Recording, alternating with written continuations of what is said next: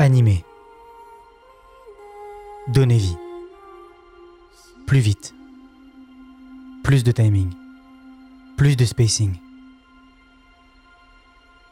Et après?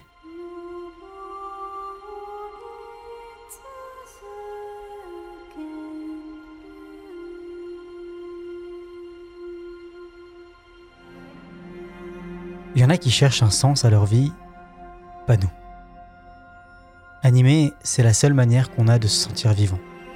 Alors on le fait, jusqu'au bout, sans regret.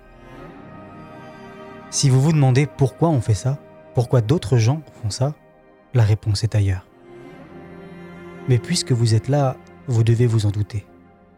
Ce qui vous a amené jusqu'ici, c'est aussi ce qui nous pousse à animer. Nous ignorons ce que c'est, mais nous avons cessé de nous poser la question quand nous avons compris que c'était indispensable. Pour quelle raison aller toujours plus loin, animer plus vite, avoir le meilleur plan? Aujourd'hui, je sais. Je sais qu'il n'y a pas vraiment de raison. Pour certains, l'animation n'est pas un but, mais un chemin.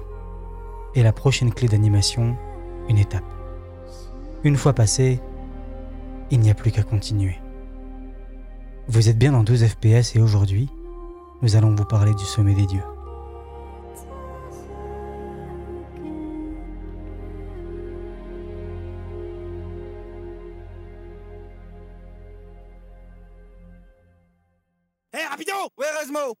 Ce rythme endiablé Ça, ça fait danser les races.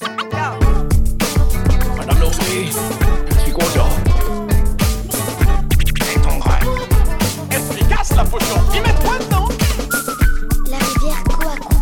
On connaît bien, hein on y va tous les étés. Tu voudrais que j'arrête de voler pour faire du lard? Bonjour et bienvenue dans 12 FPS, le podcast qui parle d'animation animée par des animateurs. Aujourd'hui, on vous parle du Sommet des Dieux, film d'animation traditionnel de 2021 réalisé par Patrick Imbert, co-réalisateur du Grand Méchant Renard, et film animé au studio Faust à Paris. Il s'agit d'une adaptation du manga Le Sommet des Dieux de Jiro Taniguchi, lui-même adapté du roman de Baku Yume Makura. Le film a remporté le César du meilleur film d'animation en 2022. Au doublage en français, nous avons Damien Boisseau qui double Fukamashi, Elisabeth Ventura qui double Ryoko, Philippe Vincent qui double Rédac Chef et Eric Herson Macarel qui double Abou Vieux. Avec moi aujourd'hui pour parler du film, évidemment Robin, bonjour. Et bonjour. Et nous accueillons deux nouvelles voix aujourd'hui. Il s'agit de Grégory. Bonjour Grégory. Hé, salut. Ça va? Ouais, ça va bien. ben, On est ravis Tu de t'avoir. tout le podcast avec cette Ouais. voix. Parfait. Et Alexis. Salut. Salut, ça va? Bah ça va, tranquille. Bon, ben écoutez, on est ravis de vous avoir pour faire ce film. Détendez-vous, première, ça va bien se passer. détendez-vous. Alors, qui va résumer le film? Alexis, parce que tu es stressé tout à l'heure, donc Yes, C'est un grand plaisir. Alors, eh ben, ce film, en fait, donc c'est un- l'histoire d'un journaliste euh, qui est un petit peu blasé de faire son taf de journaliste alpiniste, donc qui prend des photos de personnes qui montent euh, les montagnes, le principe de l'alpinisme. Ça, c'est vraiment très spécifique, journaliste alpiniste quand même. Et donc, euh, bah, c'est quelqu'un en fait qui se retrouve avec devant lui la proposition d'avoir un appareil photo qui aurait appartenu à la première personne supposée avoir grimpé l'Everest. Et ça l'emmène donc dans une recherche de cet appareil et il tombe sur quelqu'un qui s'appelle Abu Joji. Et donc, en fait, il va passer un petit peu tout le film à essayer de le rechercher, essayer de comprendre ce qui le motive à monter l'Everest. Bah, Voilà. Très bon résumé, excellent, bravo. ça vraiment pour une première fois, c'est exceptionnel. 50 points pour Gryffondor. Exactement, C'était ma meilleure première fois. c'est clair. Euh, votre avis sur le film, tout de suite Eh bien, Je vais me tourner vers Grégory maintenant. Ton avis, qu'est-ce que tu as pensé du film Euh, écoute, moi, la première chose que, qui m'a marqué, c'est vraiment les, les dessins, euh, notamment les dessins du décor, en fait, qui sont vraiment somptueux. Vraiment, le, le- tu vois, dans mes notes, j'ai marqué les décors, les décors, les décors. vraiment, c'est, c'est, ça m'a vraiment Je pense beaucoup que, marqué. ouais, on, est, on est pas mal là-dessus. Euh, en plus, euh, je trouve qu'ils font honneur au style de Taniguchi parce que quand je compare un petit peu les dessins du film et les dessins de Taniguchi dans le manga, euh, je trouve qu'ils sont assez, assez ressemblants. Donc, euh, je trouve qu'ils ont vraiment fait du bon bon taf. En plus, il y a un petit grain photographique. ouais, euh, j'ai noté ça au tout début, ouais. surtout. Ouais. mais, mais, mais tout le long, en fait, euh, là, il y a un super beau grain photographique euh, sur les décors. Je trouve ça vraiment beau. C'est une très très belle esthétique. Et puis, euh, et puis à côté de ça, euh, je trouve que le montage est très posé. euh, ça, fait, ça fait quand même plaisir à voir. C'est un film quand même assez contemplatif. On montre énormément la montagne, pas uniquement les personnages. Donc vraiment la, la, la montagne, l'Everest, entre autres, a vraiment une, une place prépondérante dans le film. Ouais, c'est un personnage à part entière. Ouais, c'est ça, ouais. Et on ressent Putain. vraiment le, le- le- l'immensité du machin, tu vois, et l'insignifiance de, de, de ces deux petits gars qui essayent de la, qui essayent de la gravir. Et puis, euh, puis voilà, qu'est-ce que j'avais d'autre? Bah, ça t'a plu ou pas? Du coup, je présume que oui. Ah ouais, ouais, carrément. Bah, euh, on y reviendra peut-être plus tard. Et toi, mais, t'avais lu les mais, BD, c'est Mais en fait, la première fois que je l'ai vu, j'avais lu que les deux premiers tomes quand j'étais euh, quand j'étais ado et j'avais j'avais pas continué parce que je l'ai- je l'ai- j'avais pas la suite. J'avais pas l'argent pour la suite. Ouais, c'est exactement ça. Et quand j'ai vu le film pour la première fois, donc euh, il y, a, il y a quelques mois, et ben ça m'a fait euh, racheter en fait le tome 1 et 2 ainsi que le 3, 4, 5 pour pouvoir, pour bon pouvoir finir. Ouais, Et euh, non, non, ouais, je, je- vraiment, c'était la première fois que j'ai vu ce film, j'étais vraiment très ému parce que c'est, c'est, c'est super beau, quoi. C'est, j'aime beaucoup la manière dont c'est filmé, j'aime beaucoup la manière dont ils ont monté la musique, euh, Hmm. le sound design est au top. Et, euh, mais puis voilà. Merci. Euh, Robin. Oui. Bah voilà, pensé j'ai bien, j'ai beaucoup Oui. aimé. Non, c'est c'est- c'est une très bonne adaptation. Moi, j'avais lu les bouquins quand j'étais au collège, euh, et puis je les avais oubliés.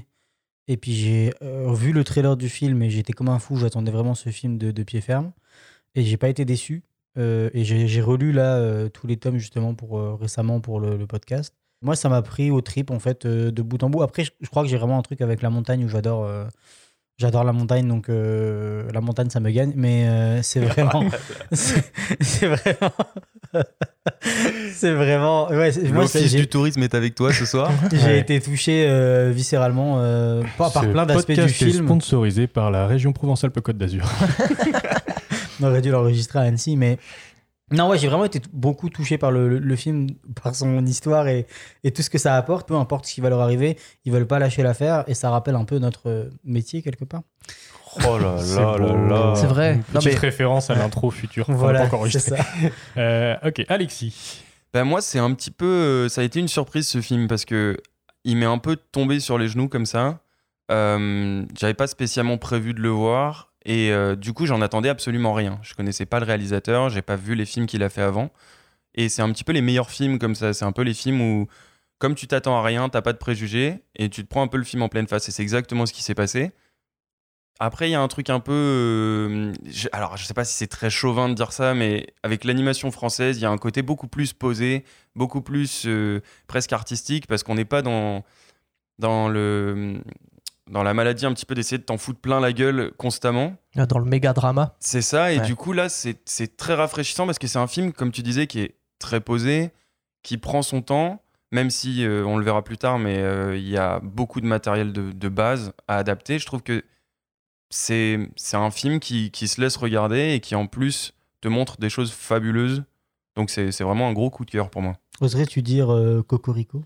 Ah, Cocorico, de ouf mais t'avais pas lu le, t'avais- tu connaissais pas du tout le manga quand t'as découvert le film. Ni le manga, ni je crois que le manga est une adaptation. C'est adapté d'un du roman. Ouais, ouais, donc ouais. absolument aucun, euh, aucun savoir sur, le- sur le matériel de base. Roman, c'est qui, très- qui est lui-même adapté d'une semi-histoire vraie, c'est-à-dire que l'appareil photo a vraiment existé. Alors, on y reviendra. Je trouve que c'est une très bonne entrée en matière en fait, parce qu'après, t'as as envie d'aller découvrir les bouquins, t'as envie de. Si t'es chaud, Ou même le, roman. travail de, Ouais, ou ouais. même le travail du réalisateur, tu vois, parce que je trouve que il y a non seulement il y a une patte, mais en plus c'est, enfin ouais, c'est hyper rafraîchissant dans un monde de Disney, de Marvel, euh, de tout ça, d'avoir des trucs qui sont dans un rythme différent et qui pourtant arrivent à t'emmener, tu vois. Oui, bien sûr. Et toi, Jean, euh, quel est ton avis sur le film Euh, oui, alors euh, moi, contrairement à Alexis, j'en attendais beaucoup, puisqu'on m'en avait beaucoup parlé. Ah bon? Euh, Qui a fait ça? Je sais pas, c'est bizarre. et du coup, je l'ai vu assez tardivement, quoi, c'est-à-dire il y a deux jours. Et Ah ouais? ouais, ouais. Ah d'accord. Ah oui, je suis un ouf. Ah, Euh, On travaille les podcasts ici. Ah Ah ouais, euh, putain, non, non, oui, je ouais, l'ai- non. je l'ai vu un peu tardivement par manque Travail de de, temps. mais, recherche euh, intensif. Ouais, non, ben, euh, du coup, oui, vraiment intensif pour le coup, parce que en deux jours. Euh, j'ai vraiment beaucoup aimé, qui, moi qui aime euh, particulièrement le- la montagne, l'alpinisme aussi, ayant quasiment euh, grandi en, en faisant de la randonnée de toute mon enfance. Je m'attendais à plus aimer que ça. Genre, j'ai- trouvé ça super beau, effectivement, bah, comme vous avez dit, les décors sont Mhm. magnifiques, le montage est très bien, c'est très posé. J'ai trouvé qu'il y avait deux, trois trucs qui n'étaient pas super clairs, notamment à la, la fin, où on comprend pas quel personnage est lequel, et au début de l'ascension de l'Everest, et euh, parce qu'il il leur met tous les deux des lunettes, un bonnet et une barbe, et j'étais là, ok, donc lui c'est pas à bout. Ouais. Mais il y en a un faut- rouge il y en faut- a un ouais, bleu. c'est ça, il y en a un bleu. Ouais, et un mais c'est ça, mais en Ah, fait, moi je si- vois du orange, mais Ouais, après, ouais, mais tu vois, voilà, déjà, je- enfin, c'est Ouais, pas c'est orange, assez de, de détails. Et alors après, quand ils se mettent à parler, effectivement, tu comprends. Puis là, mais j'ai trouvé qu'il y avait un truc pas clair dans ça. Mais je suis, je suis d'accord avec Mais toi. ça c'est vrai m'a pas du tout sorti du film en soi. Ouais. Euh, et euh, j'ai vraiment passé un très bon moment sans être absolument transcendé, tu vois. Et genre, euh, à la fin, tu sais, super choqué, comme tu peux l'être dans d'autres films. Mais ouais, super beau. euh, Du coup, est- est-ce que tu as souffert un peu de la hype de ce film? Peut-être un peu, peut-être un peu, ouais. Mais de la, de la semi-hype, oui, parce que c'est quand même. Je sais pas à quel point il est niche. Après, il a gagné le César, donc euh, maintenant, il est moins niche, tu vois. Mais Ouais, bah, ça reste un film français. Ouais, il n'y a pas la hype de Pixar, Disney. ce genre de Exactement, exactement. Mais je connaissais aussi euh, un peu le travail du réalisateur avant et je m'attendais à quelque chose de très bien, donc euh, bah, pas déçu. Les doublages sont exceptionnels, je, je Ouais, tiens à le, à préciser, le travail du son de manière générale. La BO est très bonne, c'est se faire discrète mais à juste accompagner en fait. Carrément. Donc euh, ouais, pour moi c'était un, oui et euh, je conseille de voir ce film. Merci, monsieur Habert. Mais est-ce que ça t'a donné envie de lire le manga? Alors oui, pourquoi pas, ouais, parce que je voulais voir si c'était plus complet. Ça me donne plus peut-être envie de lire le livre que lire Alors, le manga. Mais ouais. on- le- je- j'attends que vous en parliez. Ouais, Ouais. ouais, ouais. Ok. Parce que petite, euh, il y a une petite surprise, euh, il y a une petite subtilité sur, euh, sur ça. Ok. Eh bien écoutez, on peut passer au coup de génie. C'est brillant, brillant, brillant Des génies Et on commence par Alexis. C'était quoi ta séquence qui t'a marqué? Euh, Moi, c'est une séquence dans un, dans un bar en fait qui se passe après la première montée de, euh, de Abu Joji dans le film, euh, qui est une montée un petit peu charnière parce que c'est un petit peu là où il va commencer à se démarquer de son, de son binôme et un petit peu commencer à essayer de comprendre sa place lui par rapport à son équipe. Oui, il est dans, alors on précise, il est dans un club d'alpinisme. Ça, c'est Ouais, un moment c'est de ça. flashback où on C'est voit la, la jeunesse de Abou. Il est dans un club d'alpinisme, mais on sent qu'il est euh, un peu le vilain petit canard. Et il, est, il fait bande à part un peu. C'est ça, Il joue pas en équipe. parce qu'en fait, le film, en fait, il structure un petit peu avec euh, deux histoires. C'est-à-dire qu'on, comme on, comme on disait tout à l'heure, on suit euh, Fukumashi qui est, un, qui est un journaliste, mais qui essaye de, de comprendre un petit peu ce personnage de, de Abu Joji. Et euh, on, on alterne entre les phases de, de recherche euh, de Fukumashi et des phases de flashback. Et des phases de flashback qui sont, euh, comment dire, qui pourraient pas vraiment exister. C'est-à-dire que c'est c'est pas un c'est pas un des articles que lit le, journaliste. via les gens que il va rencontrer les gens qui l'ont côtoyé à ce moment-là. en fait. Après chaque flashback, il tombe sur un article qui explique. Mais après, oui, c'est sûr que le flashback extrapole là-dessus. C'est ça. C'est-à-dire qu'on est vraiment dans la situation un petit peu de manière euh, omnipotente. Ouais, euh, ouais, complètement. Voilà. Et en fait, moi, je trouve que c'est une séquence super intéressante parce que c'est déjà c'est un moment définissant pour euh, pour Abu, mais aussi en termes de réal, euh, on installe beaucoup de choses. On installe euh, beaucoup de personnages qui vont être très importants pour la suite. On a notamment le, le- le jeune, un jeune alpiniste qui, qui vénère un petit peu Abu Joji et Buntaro. voilà, et qui va avoir une grande importance pour la, pour la suite du film et pour la suite de ce personnage. Et surtout, on installe aussi le caractère euh, de, euh, du coup, du personnage qu'on suit pendant tout le film. Parce que c'est quelqu'un qui est, qui est très euh, inspiré par, par l'alpinisme, mais qui est aussi fier et qui, qui est conscient de ses capacités. Et dans ce moment-là, on voit la différence assez folle qu'il y a avec les gens qui font ça pour le, pour le kiff, pour le plaisir, et lui qui prend ça vraiment au sérieux. C'est-à-dire qu'on le présente pas comme un personnage tout blanc. C'est un peu un connard. C'est un Dans cette connard, séquence. mais Ouais. en même temps, c'est pas un connard qui essaye d'être un connard, c'est un connard qui essaye d'être honnête. Et c'est juste que quand t'es trop honnête et que tu mets pas, t'arrondis pas les bords, bah voilà quoi, ça, ça plaît pas à tout le monde. Bah ouais, toi, il est en, en recherche de, de reconnaissance finalement pour ce qu'il fait, qu'il a- qu'il aura jamais, et d'être le meilleur.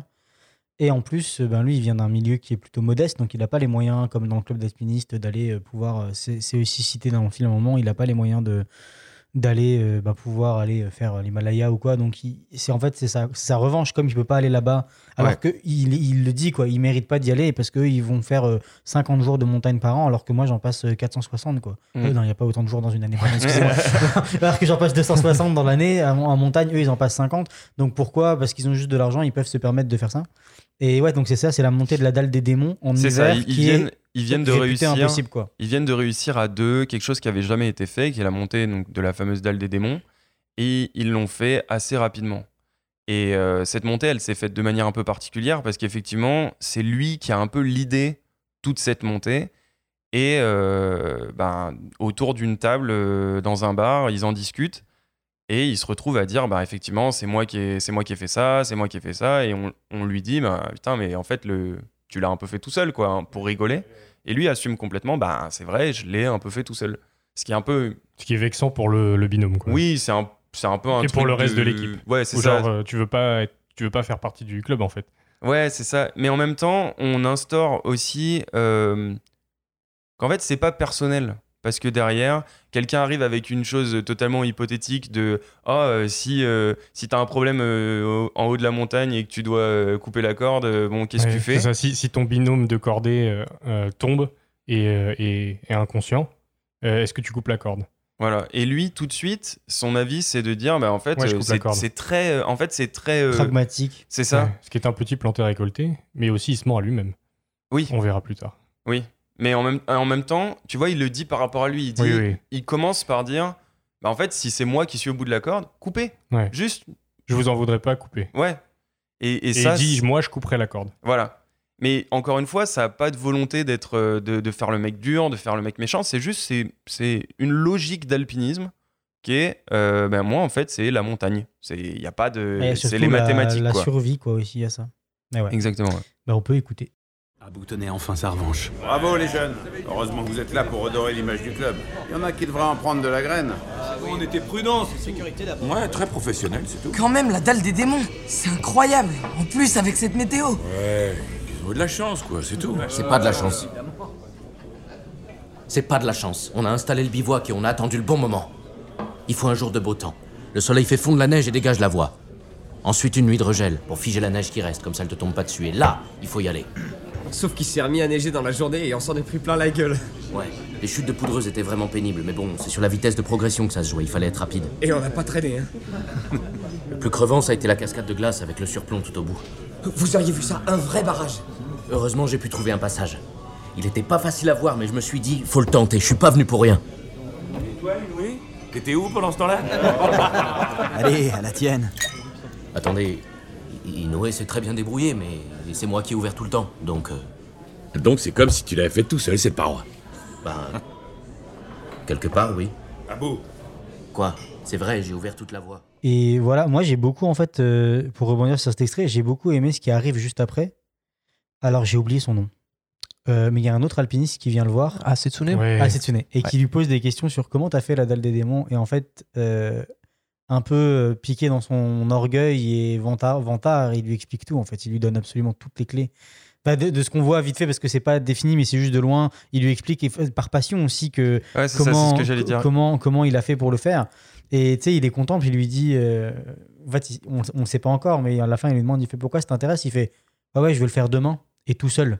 Et, et là, vraiment, tu vois qu'il est touché, genre, ah l'enfoiré. Ouais. Et en même temps, je en mode il m'a que- niqué, alors que c'est pas vraiment ça, c'est un truc de partager un peu des, des trucs. Bon, Ouais, c'est ça. Enfin, sais que ça Après, va se savoir à un moment par où il est euh, passé en fait. Fact, Asetsune est basé sur un alpiniste, qui a, un japonais qui a vraiment existé, dont j'ai oublié son nom, qui est à peu près similaire, qui lui est mort en essayant de gravir l'Himalaya. Euh, le- l'Everest, ouais. oui, bah, partage le, le même destin. Effectivement. Euh, petite anecdote sur le bar. Il y a à exactement 18 minutes, parce que je l'ai noté. Il y a donc quand Abou dit que lui couperait la corde, il y a un plan sur lui et son mentor du club, et derrière, en arrière-plan, il y a deux personnages qui sont basés. Est-ce que vous savez sur qui ils sont basés ces deux personnages pas. Absolument pas. Eh ben, parce qu'on on les, moi, la première fois que j'ai rat- j'ai vu le film, je l'ai raté, j'ai dû aller rechercher après. Et il y a Miyazaki et Takahata, mais jeunes, comme ils auraient été à cette époque-là, dans- en 1975 à peu près. Ah. Trop marrant. Ah. Voilà. Sérieux Donc vous, Putain, à c'est 18 excellent. minutes exactement, vous irez revoir et on les reconnaît. Ouais. Euh, donc il y a Miyazaki avec ses lunettes et tout, et aller Takahata. euh, on tu iras checker.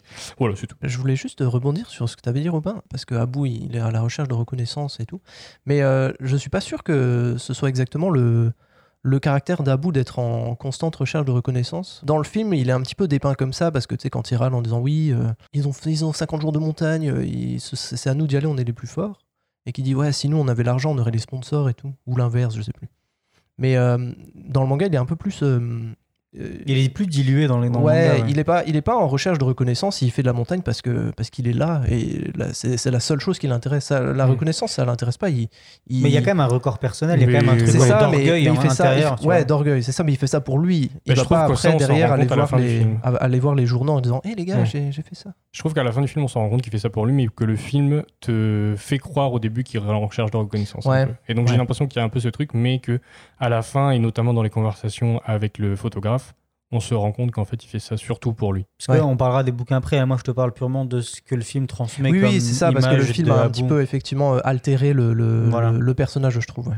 Mais c'est vrai que a raison, il y a, il y a plusieurs moments dans le film où j'ai l'impression que le film essaye de te, de te triquer, de- d'essayer de, de, de te faire croire qu'il y a des ambitions qui sont autres que juste l'ambition personnelle et l'obsession. Parce que pour moi, genre, ce film, c'est, si je le résume, c'est deux personnes qui sont obsédées. Ouais, bien sûr. Bah, à et la pas fin, forcément disent, par la ouais. montagne. Il y en a un par. euh, Bah, par la recherche de, de l'histoire, Par de la la, recherche de la vérité. voilà. et l'autre par la montagne. Mais finalement, on essaie de, de t'amener ces petits points qui te pourraient te dire Ah, peut-être c'est pour ça qu'il le fait, c'est pour ça. Et non, en fait, c'est très pur, c'est très. euh, Hmm. C'est juste de l'obsession pure. Mais en fait, je pense que c'est quelque chose qu'on a peut-être du mal à, à intégrer maintenant, tellement la, de, la demande est, tellement l'envie est pure en fait. Genre, on se dit, on est, maintenant, on est tout le temps dans le truc, qu'est-ce qu'il y a derrière en fait? Pourquoi tu fais tout ça? C'est quoi le. Qu'est-ce que tu essayes d'attirer en fait? Mais en Ouais, fait, alors qu'en fait, c'est pas la question. démarche, elle est vraiment pure, ouais, c'est ça. Alors moi, c'est le moment. euh, ah donc voilà, euh, on, on en a parlé avant. Donc il dit si jamais moi, mon compagnon de cordée, il est inconscient au bout de la corde, je coupe la corde. N'hésitez pas à couper la corde. À la fin du film, euh, justement, il se retrouve face à, cette euh, situation et il décide de pas couper la corde, d'aller aider. Mais en fait, je pense que, comme tu disais, il se mentait à lui-même. Moi, je pense que c'est parce qu'il a vécu ce truc-là dans le passé qui fait qu'il sait ce que c'est comme sentiment. Donc moi, mon l'extrait que j'ai choisi, c'est un flashback euh, de lui qui va escalader avec Buntaro. Buntaro qui est un jeune... il a, je sais pas, il a quoi, 17 ans par là, à peu Ouais, près un truc comme ça. Ouais, c'est Ouais, 17 pas et en fait, il hein. est vraiment, euh, voilà, il est, il est fan de, de Abu parce qu'il se rend pas compte de tout ce qu'il y a autour et lui, tout ce qu'il voit, c'est, euh, ouais, le gars, c'est, il est déterminé, et il veut y aller, il fait que ça. Et donc, euh, il lui demande, il le supplie d'aller escalader avec, euh, avec lui. Euh, Abu refuse et puis finit par accepter et puis, ben forcément, ça se passe mal. Donc lui, il ouvre la voie et il se retrouve au bout d'un moment en fait où alors on sait pas parce que c'est pas c'est pas défini dans le dans le film à quel point Buntaro il est expérimenté en escalade. Bah, tu sens qu'il se débrouille quand même, Ouais, il il dé- les nœuds, c'est juste que là, il fait une erreur. en fait. Voilà, et donc il fait une erreur et donc il se retrouve euh, donc à tomber d'une bonne quinzaine de mètres, euh, bloqué par une corde avec un beau bruit de craquement au niveau Il des. se fait une petite Bruce Wayne. Ouais. Putain, ouais, c'est vrai. Euh, donc ouais, donc il se pète les jambes ou enfin il se pète le. le à bas mon du avis, dos, là, il n'y a plus rien qui fonctionne du bassin euh, au Ouais, bout c'est des ça. pieds. C'est tétra ou para ça, c'est Euh, paraplégique. je crois. Paraplégique. Euh, et donc, euh, donc en fait, malheureusement, euh, euh, Abu, il est complètement désespéré parce que lui, il est en haut, il peut pas descendre le rechercher.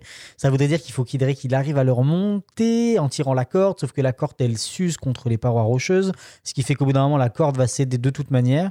Et en fait, euh, vraiment, il y a une ellipse euh, temporelle où en fait, tu vois qu'ils sont dans la fin de l'après-midi jusqu'en début de soirée et ils attendent parce que et ils cherchent une solution. Abu, tu vois qu'il réfléchit, mais en même temps, il n'y a pas mille solutions. Ouais. C'est soit tu arrives à redescendre et le remonter, euh, soit. euh, Ouais, finalement, le seul espoir, c'est que quelqu'un arrive en fait. Ouais, c'est ça. Ouais, c'est un peu ça, ouais. Et c'est pas le cas. Et euh, du coup, euh, Abu commence à lui faire des promesses à... parce qu'on voit que Buntaro il commence à, à lâcher un peu l'affaire. Il lui dit qu'il est désolé. Abu lui fait des promesses qu'ils vont aller dans les Alpes, qu'il que va y encore avoir un beau, futur, un beau futur pour eux. Malheureusement, je pense que Buntaro sera plus capable de marcher après ça. Mais Buntaro, donc, en réaction avec ce qui avait été dit dans le bar, sort un couteau suisse de sa poche et décide de couper la corde pour que ben, Abu puisse continuer euh, sa montée. Et donc, pour lui, c'est un, c'est un euh, choc ouais, horrible. Bizarrement, il fait ce qu'Abou n'a pas pu faire. c'est ça. C'est un choc horrible et c'est un moment de tension énorme euh, Ouais. pendant, le, pendant, pendant le, le- le film. En fait, qui arrive vraiment très tôt. Ça arrive peut-être au bout de 15 minutes, ce flashback. et ça Euh, te, ouais, ça te 30, met, ça te 25, met dans 30 une ouais. tension et en fait, ça te met juste en fait euh, face au, au- On pense qu'on est les plus grands et tout ça, mais qu'en fait, la montagne, c'est toujours elle qui décide. Euh, que tu, qui, si tu ressors ou si tu ressors pas, en fait. C'est- C'est elle qui va avoir le dernier mot. Et ça, moi, j'ai trouvé ce moment, il est il te, il, il te fait arrêter de respirer comme, Ouais. le- comme la- Ouais, l'ascension c'est de l'Himalaya à la fin où tu respires plus pendant 30 minutes là mais ce moment-là il est vraiment horrible mais euh, en même temps il te montre la réalité des choses Ouais. et en fait ça permet aussi de comprendre toute la psyché de Abu Ah euh, pour aller euh, voilà, pour aller à la euh, fin. dans le film. C'est ce que ça, que ça, l'isole aussi beaucoup. C'est ça. Il est tout seul. C'est ça. C'est ce que disait. euh, J'ai regardé plusieurs interviews de Patrick Imbert où on, justement on lui posait la question de comment il a écrit son récit, comment il a amené tout ça. Donc on en parlera après. Il a enlevé énormément, il a dégraissé énormément par rapport à tout ce qu'il y a dans le bouquin, les cinq tomes, pour garder vraiment que ben, l'enquête euh, de Fukamachi et puis euh, le passé de Abu. Et en fait, il a dit pour qu'on connecte avec Abu, le seul moyen qu'il y avait pour que Abu et qu'on ait en fait un un ressenti euh, à la fin. En fait, il a dit moi quand je lis les bouquins, ce qui m'a choqué à la fin, c'est que Abu meurt. Il a dit moi je voulais que dans le film, j'ai le, les, spectateurs aient le même sentiment que moi j'ai eu en découvrant qu'il mourait dans le bouquin. Donc il a dit il n'y avait pas d'autre moyen que de faire plein de flashbacks et d'expliquer qui est Abu pour qu'on connecte vraiment avec lui, pour que en fait quand il a, quand on arrive au moment final, on se dit va réussir, c'est bon, ça y est. Non. Et donc, euh, moi, je, trou- je trouvais que ce, flashback-là était vraiment pertinent et, très bien écrit. Le, la musique, le temps, vraiment, tu sens, en plus, tu as vraiment des, moments, vraiment des moments de latence où tu entends juste les craquements de la corde, où tu sens que ça, va lâcher et tout ça. Et euh, voilà, d'ailleurs, en voyant ce truc-là, euh, ça m'a fait tiquer que il faut pas qu'on oublie que ce film, il se passe au début des années 80 et qu'en fait le maintenant maintenant on a des on a du matériel d'alpinisme fou malade là genre il y a des cordes que tu peux tirer contre des rochers pendant 15 km qui vont s'effriter mais qui vont jamais Ouais. lâcher il y avait pas ça à l'époque donc faut vraiment bien penser à ce truc là et donc moi j'ai vu ce truc là j'ai fait putain avec des cordes de maintenant ils auraient juste pu le remonter en tirant et c'était bon quoi. Ouais, mais surtout que ce flashback, c'était même pas dans les années 80, Oui, non, c'était plus dans les années 70. 60-70. Ouais, c'est ça. ouais. Donc Ouais, c'est ça, c'est le flashback des quand années il était 70. jeune. Quand il fait l'ascension à la fin, on est en 85, je crois. Ouais, Ils un le disent moment. Ouais, ouais, ouais. Ce qui est 10 ans après la première ascension de la face sud-ouest. Mais donc ouais, en 60, les gars, ils, ils allaient faire des, des escalades de, de- de parois avec des allumettes. Quoi. Le Mhm. matériel était vraiment pas au point et c'était pas aussi, la technologie était pas aussi avancée. Donc voilà, c'était mon, mon extrait. Ok. Pardon J'ai pas été à la hauteur Dis pas n'importe quoi Tu t'en sors très bien Allez, on va trouver une solution, tu vas voir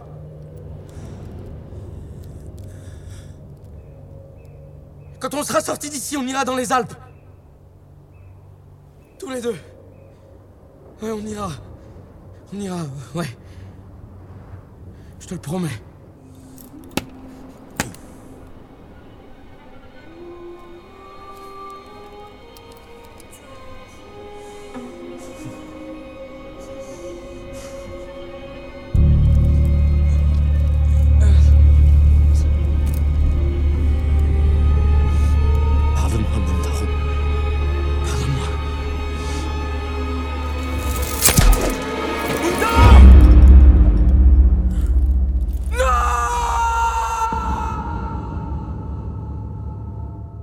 Alors, je me rends compte qu'avec l'extrait audio, on entend Abu qui fait Pardonne-moi Buntaro et d'un coup on Et entend juste le après, bruit de la ouais, corde ouais, qui ouais. coupe. C'est Buntaro qui coupe la corde, c'est pas Abu. Hein. Abu, en fait, il est, il est est-ce que vraiment. vous pensez euh, qu'il va couper la corde à ce moment-là à bout, mais que de l'autre la coupe avant? Ouais, moi je pense qu'il dit Pardonne-moi et qu'en fait il allait le faire et Buntaro l'a fait avant lui. Ouais. Ah, Peut-être. Je sais pas, je pense que c'est plus une idée que, que Abu, il sait que ça peut pas se finir de 14 façons différentes. Ouais, parce que ça. lui, il a l'expérience. Autant Buntaro, il réalise à ce moment-là euh, que c'est fini et il coupe la corde de lui-même. Mais je pense que Abu, il le sait depuis le début. C'est Bah, juste qu'il en fait, n'arrive il est pas vraiment- à se résoudre à le faire, mais Bah, en même temps, c'est un enfant là, c'est dur, tu sais, mais euh, c'est clair qu'il est peut-être moins compatissant avec ses potes d'escalade qui ont 40 ans là, mais Mm. un enfant qui a 17 ans qui a la vie devant lui, c'est plus Ah, dur. C'est sûr que c'est l'autre Oui. grande gueule dans le bar, à mon avis, il pose pas Oui. la question, il coupe la corde avant qu'elle se tende. hein. mais Le gars a même pas le temps de sentir la chute. Allez, non, mais il y, a- il y tout ça, mais après il y a, il y a aussi Il a déjà le vraiment. ciseau quand tu lui poses la question. mais t'as ça, mais t'as aussi le, le côté, tu sais, il tape, il tape son casque contre la paroi et c'est vraiment, tu peux l'entendre dire, T'es- je suis con, pourquoi j'ai dit oui, pourquoi il est c'est venu? vrai, c'est vrai. Ouais, il s'en veut, quoi. Avec accent. D'ailleurs, il a l'accent du sud-ouest. L'accent du euh, sud japonais, ouais, c'est- c'est C'est connu. ça. Mais en plus, elle est inévitable cette scène, et c'est ça qui est fou, c'est que en fait, le gamin lui dit avant de, avant de monter, si tu m'amènes pas avec toi, parce que quand même, il faut remettre en, en contexte que Abu était pas chaud pour Non, amener non, ouais, je Buntaro. l'ai dit, ouais, il a, il a Et, refusé euh, plusieurs fois. Et en fait, Buntaro lui dit, c'est simple, si je viens pas avec toi, je vais y aller tout seul.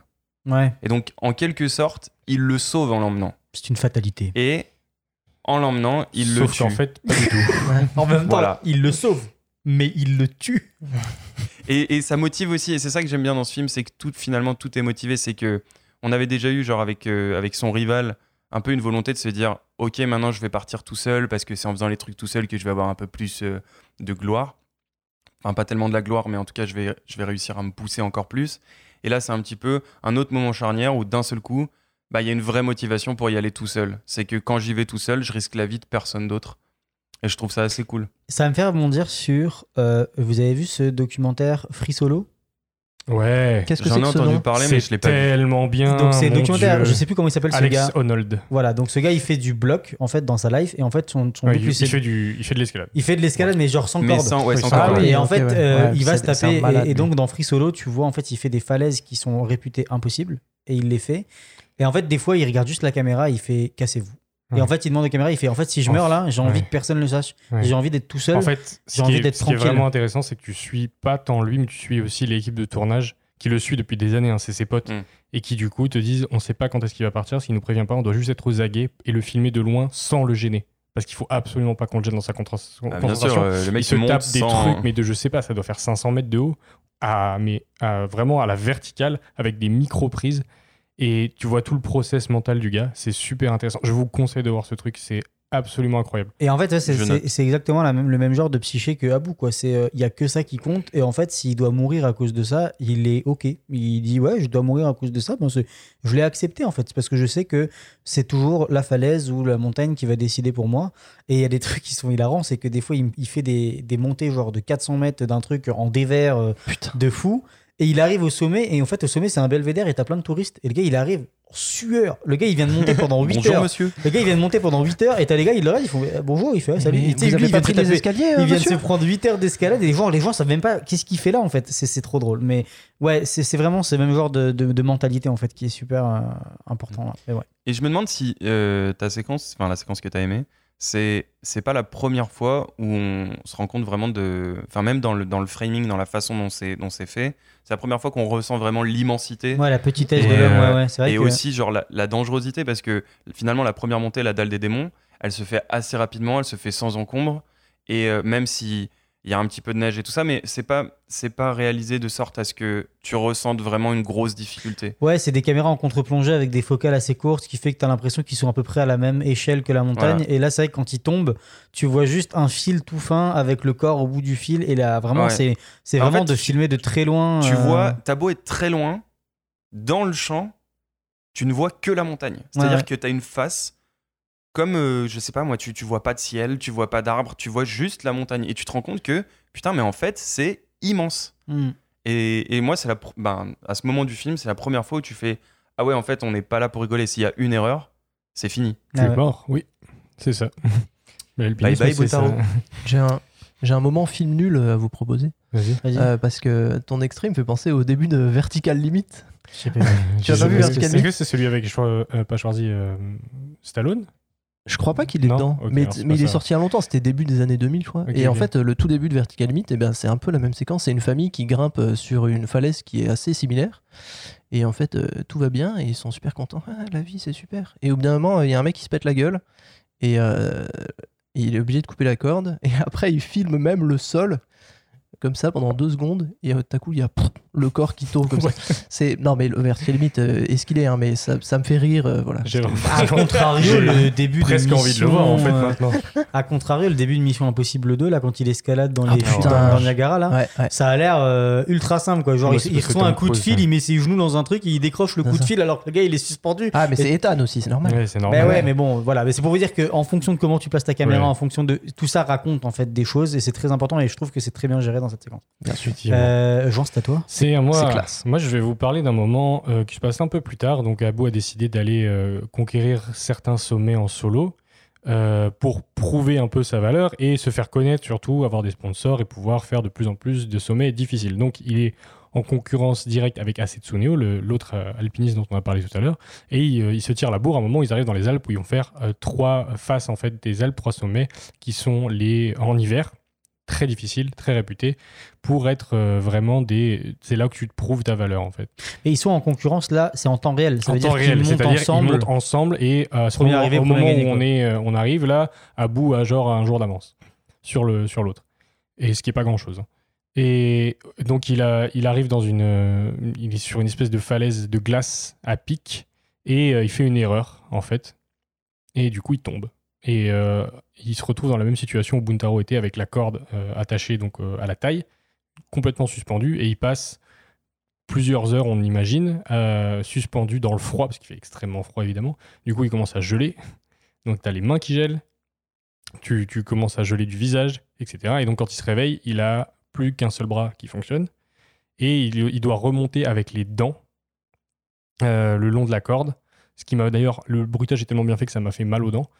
Euh, et après, en fait, il se retrouve, il n'arrive pas à remonter plus haut qu'une petite corniche où il va juste se caler avec son sac à dos, il va se mettre un- une couverture et il va rester plusieurs jours à- en haute altitude, dans le froid, à juste attendre parce qu'il n'y a rien d'autre à faire. Il n'y avait pas les a- couvertures de survie en plus à l'époque. euh, je pense pas. En En, or, tout là cas, il- je pense qu'il a une bonne couverture quand même parce qu'il reste un moment. Mais n'importe qui d'autre serait mort, tu vois. Genre, au bout de deux jours, là, c'est fini. Et il commence à avoir des hallucinations, le mal de l'altitude. Et, euh, et à cause du froid, etc. Puis il a pas mangé et tout. Et, et ça c'est une séquence qui est presque film d'horreur à ce moment-là. Un peu, ouais. Et euh, c'est assez ouf parce qu'il y, y a le côté grandiose de la montagne qui a réussi à être rendu la nuit en plus. Donc la, la scène de nuit est assez folle. Et il entend un- quelqu'un siffler. Et du coup, au début, tu dis Ah, bah c'est l'autre euh, alpiniste qui va venir l'aider. Yes, trop bien. Il les siffle plusieurs fois. Il fait Mais qui, qui, qui c'est? Et en fait, tu vois l'espèce espèce de fantôme de Buntaro qui ressort et qui lui dit Hé, tu m'avais dit qu'on irait dans les Alpes. Tu m'as fait promis, tu m'as fait promis. hein. Et il commence à péter un câble. Mais il arrive toujours suspendu par sa corde en plus. Ouais, hein. ouais, ouais, c'est ça. Donc, euh, genre vraiment un espèce de body horror super chelou. Ouais, la fais, tête à l'envers et the tout, fuck Et euh, c'est assez, assez bien foutu. Ça m'a vraiment euh, marqué de- et surpris parce que ça sort un peu du, du reste de- du ton du film qui est très posé là. Et, après, il se fait secourir par un hélico, etc. Mais du coup, il perd sa course. Et c'est aussi un espèce de point charnière où il, là, il, il- tombe complètement dans l'oubli en fait. Et c'est là où je crois le journaliste perd sa trace parce que là, il n'y a plus de traces de lui à partir de ce moment-là. Mais euh, ouais, très cool et très euh, flippant en fait. comme Mais c'est bien rendu parce que les, les dessins, donc comme c'est adapté du manga, les dessins c'est euh, vraiment du dessin de manga. Donc vous, vous imaginez quand, euh, enfin vous voyez bien, vous avez tous vu des mangas quand les persos ils perdent un peu le contrôle là, les les grands yeux Ouais. euh, Avec la minuscule pupille. avec Ouais, la c'est minuscule ça, ouais. pupille, les Mhm. grandes cernes, puis tu mets un gros jeu d'ombre sur le visage, c'est vraiment ce truc là qui est ressenti. Et puis ouais, le gars il fait, le gosse il fait flipper là, Il fait ouais, il est mort flipper quoi, de il vient là. donc, Ouais, ouais. euh, ouais,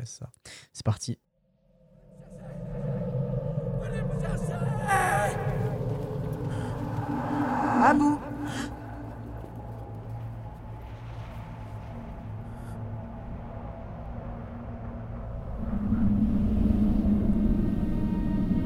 Abou-san Emmenez-moi avec vous, Abou-san Non, tu n'es pas là. S'il vous plaît, emmenez-moi avec vous. S'il vous plaît. Pardon. On ira dans les Alpes Non. Non, non, va-t'en. Allez, Abou Wow Abou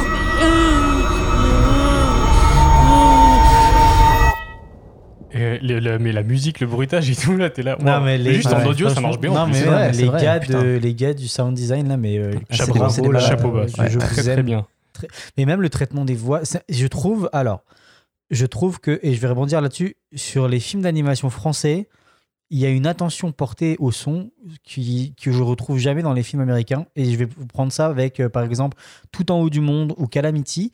Le traitement audio, le sound design, le follet, il est, il est vraiment.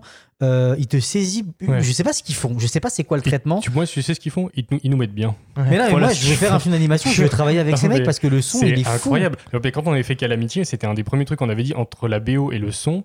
T'es, en fait, tu t'allonges et tu te laisses porter. Ouais, c'est en fait ils ont Et compris qu'ils ont compris que le son c'est euh, 50% Ouais, du travail pour vrai, en fait, il le est, truc. il est pas accessoire en fait. Et Ah ouais, je pense que c'est ça la différence avec un, un film plus US euh, comme Ouais, on a c'est l'habitude, c'est que on s'en sert pour euh, comment raconter dire les histoires. voilà alors que dans des trucs un peu plus à spectacle et tout ça le son c'est plus un accessoire que tu viens rajouter pour euh, pour rajouter de la hype sur un truc qui marche pas forcément. On se souvient tous de films où d'un seul coup euh, genre on te sort un Bohemian Rhapsody sorti de nulle part juste parce que ben, on sait que Bohemian Rhapsody ça sauce tout le monde. Ouais. et là c'est pas du tout ça. Là il y a un vrai côté storytelling avec, euh, T'as des avec la dossiers euh, musique. que tu, tu veux sortir bah, moi, je, me rappelle d'un, d'un, d'un- comment ça s'appelle d'un Suicide Squad euh, qui était quand même film, relativement dégueulasse, avec beaucoup de musique, euh, genre Oh, les. Seven Nation Ah, Army, j'avais, les trucs j'avais comme ça. vraiment pas envie de me rappeler de ce truc. Eh bien, c'est sponsorisé par moi. Mais c'est drôle que tu dis ça parce que je me rappelle, euh, il y a quelques années, on m'avait raconté que même les compositeurs, euh, parfois, ils se battent avec les, les producteurs et tout pour, euh, pour, euh, pour la place de la musique dans le film. Euh, sur euh, le premier Dragon, euh, How to Train Your Dragon, il y a une séquence de vol, un moment, euh, entre Toothless et. euh, et... Ah ouais, mais les musiques de, Et de, de, Hiccup ouais, et de. Dragon Et, sont euh, folles aussi. S'appelle En fait, un moment, ils arrêtent la musique. Et il y a juste le vent. Et donc, tu as juste Hiccup et Toothless comme ça qui volent comme ça. Et il n'y a plus de musique. Et apparemment, euh, ils ont dû se battre pour, euh, pour dire aux producteurs non, non, mais là, il faut enlever la musique pour que ce soit vraiment plus hyper prenant. Tu vois. Mm. Et apparemment, ça a été un problème, quoi, parce qu'ils ont Ah, galéré, ils ont galéré avec, avec, euh, avec les exécutifs pour dire non, Ah, mais là, si Bah, vraiment, on ça veut, si vraiment on veut que ce Ouais. soit, que ça fonctionne, que ça ait du punch, tu vois, ici, il faut enlever la musique pour que vraiment ce soit, ce Bah soit oui, parce nickel. que- Là, là, là, le- là, il faut un prout là, parce que sinon Ouais, les gens sont pas marrés. Exactement, Mais putain. C'est vrai que de l'absence de, plus. musique et peut être aussi important. Et d'ailleurs, je trouve que dans ce film, c'est très bien géré. C'est que, en fait, on a beaucoup de moments finalement de silence ou en tout cas où il se passe pas grand chose. Et, et ça contraste avec des moments de pression où Buntaro tombe, par exemple, où là, on vient sortir des grosses dissonances, on vient aller builder un son de plus en plus fort. Et c'est ce contraste-là qui marche super bien finalement. Et ça me fait rebondir, le traitement du son, euh, je finis juste là-dessus, c'est le un très bon exemple de ça, c'est toute l'introduction de, attention, Lego Batman. Lego Batman, ça commence, c'est explosif. Il arrive, euh, il arrive avec des drifts avec sa Batmobile, il se bat contre le Joker, ça, ça s'arrête pas. C'est, tu t'en prends plein la gueule au niveau du son, de la musique, des couleurs, des blagues. Et tout à coup, il joue avec le rythme tellement bien, puis il rentre chez lui. Et là, chez Ah lui, il est tout seul dans sa caverne. Et fais, il fait Hello, I'm home, I'm home, I'm home, I'm home. Et d'un coup, t'as plus aucun bruit alors que tu viens de te prendre genre 10 minutes de full film d'action, des caméras ultra vénères. Et là, tout est posé. Tout est très calme. En fait, pour contraster qu'avec, bah, il a sa vie de Batman, mais sa vie personnelle, il est tout seul. Et en fait, ça raconte énormément, mais c'est c'est le contraste est impressionnant. Quand j'ai vu ça, j'ai fait, putain, c'est trop bien rythmé, c'est trop du génie. Est-ce que du coup tu suggères euh, Lego Batman Ouais, au- franchement, au, au. César 2023 Un peu tard, du coup. Euh, Grégory, c'est à toi. Euh, c'est la séquence de la tempête euh, qui se passe. euh, De boulettes géantes. ouais, j'allais- faire la même. C'était ça la blague que tu avais préparée? Pas du tout. Ah ok d'accord. Euh, ouais, la tempête dans l'Everest quand Fukamachi et Abu le, grimpent à la fin. Euh, ils passent 7000 ou 7500 mètres. Euh, Abu est bien bien devant. Fukamachi euh, essaye de le suivre tant bien que mal. Et tout à coup, il y a une grosse tempête qui arrive. Et ça met Fukamachi bien bien dans le mal. Cette séquence au complet, en fait, où Fukamachi, vraiment, il, est, il arrive plus à avancer, il est bloqué, en fait, parce qu'il a, il a ce qu'on appelle donc la, la, la migraine de la montagne. C'est un, un mot que je viens d'inventer. Le Ça- mal aigu de l'altitude. Ouais, ça c'est Ouais. mieux, c'est mieux. Ouais, c'est beaucoup plus classe. Ça le mal ça aigu de s'appelle l'altitude. vraiment Ça fait vraiment Ok, diagnostic super. quoi. Non, non, Ouais. mais c'est parfait. Euh, parce qu'en fait, j'ai euh, fait 7 ans de médecine. ils le, ils le disent un petit peu avant dans le film. euh, le Sherpa lui dit attention, euh, au-dessus de 7000 ou De 7500. 8000. Ouais, Au-dessus de 8000, c'est la zone Euh, de mort. Ouais, au-dessus Ouais. du 1000, c'est la zone de mort. Mais au-dessus de 7000 ou 7005, tu commences à- là, à douiller, euh, les migraines commencent à arriver. Mhm.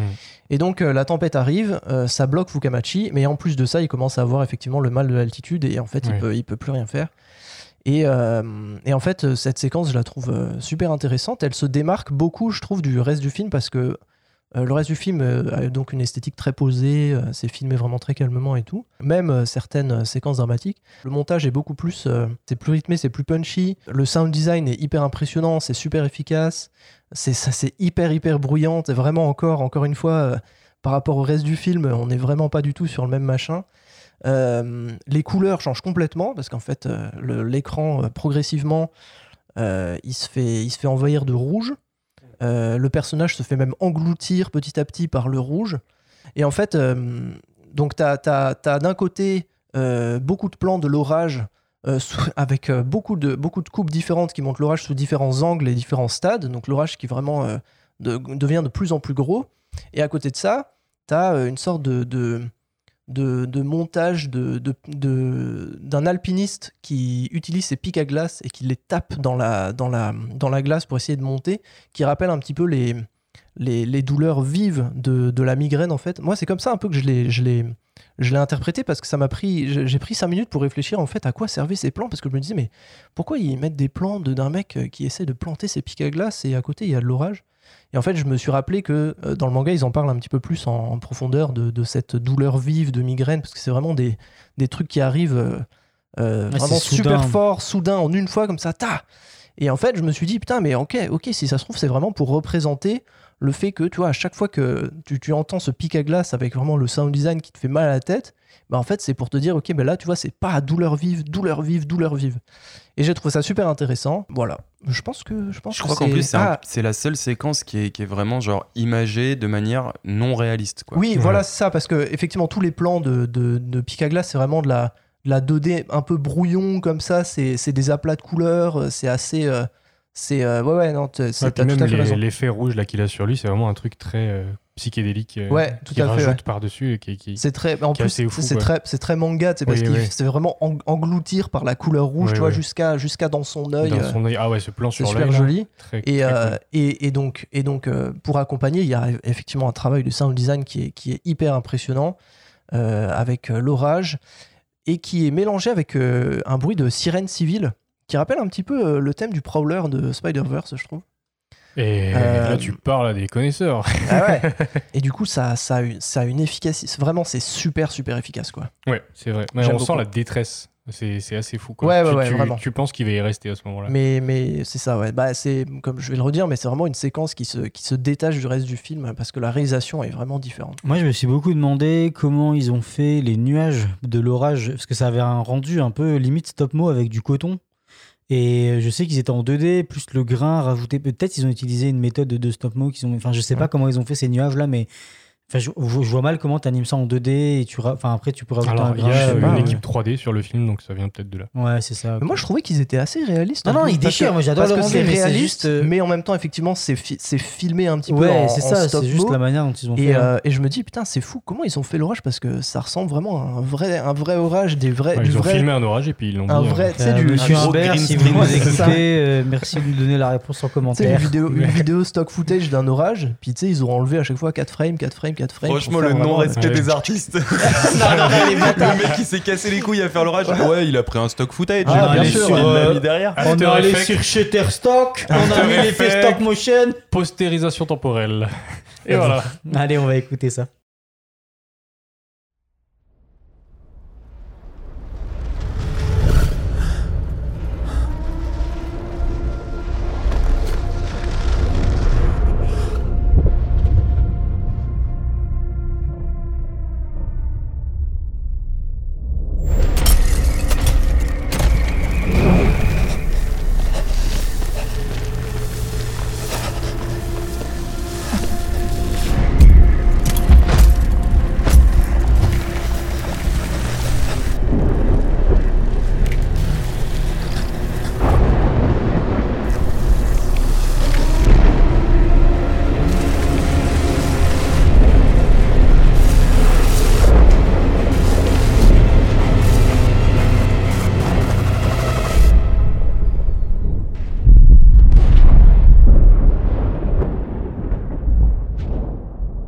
Ah, ce sound design est, franchement à couper le souffle. Il finit par se faire porter par Abu.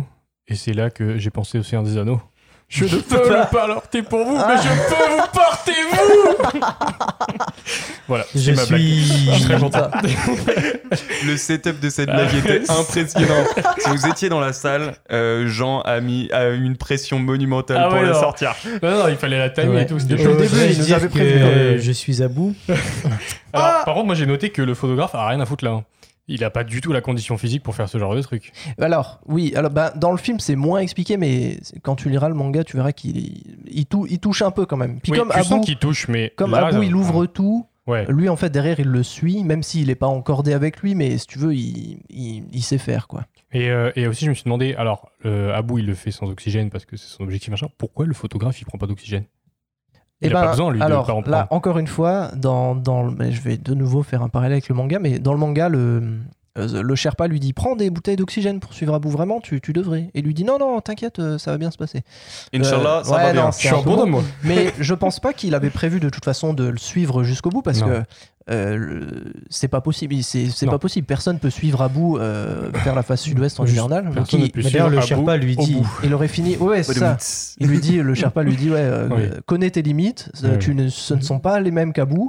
Quand tu sens que tu dois t'arrêter, tu t'arrêtes et tu redescends. Surtout qu'Abou le prévient et lui dit euh, Cette montée, je la fais en solitaire. Ça veut dire que tu peux pas m'aider, mais ça veut aussi dire que moi, je je t'aiderai t'aider. pas. Encore une Ouais. fois, il se ment à lui-même parce qu'il va l'aider. Exactement. Mais, mais du coup, cette scène, cette scène un petit peu de, de panique et de, et de migraine et tout ça prend une autre dimension parce que tu dis, mais en fait, il y a personne pour lui. Il est Oui. tout seul sur Et cette surtout montagne. qu'on te le pose avant, où on voit qu'il est vraiment loin derrière Abou, parce qu'Abou prend de l'avance et s'en va les couilles, et tu, le gars se retrouve tout seul en fait à faire tous les trucs, et, euh, et tu dis putain merde, il va jamais venir l'aider, il, il était sérieux, et en fait il revient, et du coup c'est là, ça, ça te fait kiffer un peu le personnage d'Abou aussi, tu fais ok, c'est pas complètement un enfoiré, il va non, quand mais même non, l'aider. Abou, en vrai, c'est un mec super Mais- bien. Ouais, hein. mais C'est ça, ça, veut ouais. dire qu'en fait, il s'assoit parce que lui, il était bon pour, euh, pour réussir en fait. Il s'assoit Ouais. juste Il s'assoit sur, son, ouais, c'est fini, sur son Mais record. il le dit, il le dit là, c'est. Et c'est presque, c'est- Bah, c'est presque ouais. marrant parce que moi je me dis, mais en fait, Abou est tellement bon que le journaliste, je vois même pas pourquoi il est là parce que en fait, Abou est tellement loin, tu vas pas pouvoir prendre de Mais c'est photos, ce que je me frérot, dis. t'es- t'es C'est trop c'est loin. pour ça que je me suis dit ça. je- Mais c'est en fait, je pense que c'est c'est- en général les, les gens qui suivent les, les alpinistes, déjà ils montent sur la montagne d'à côté.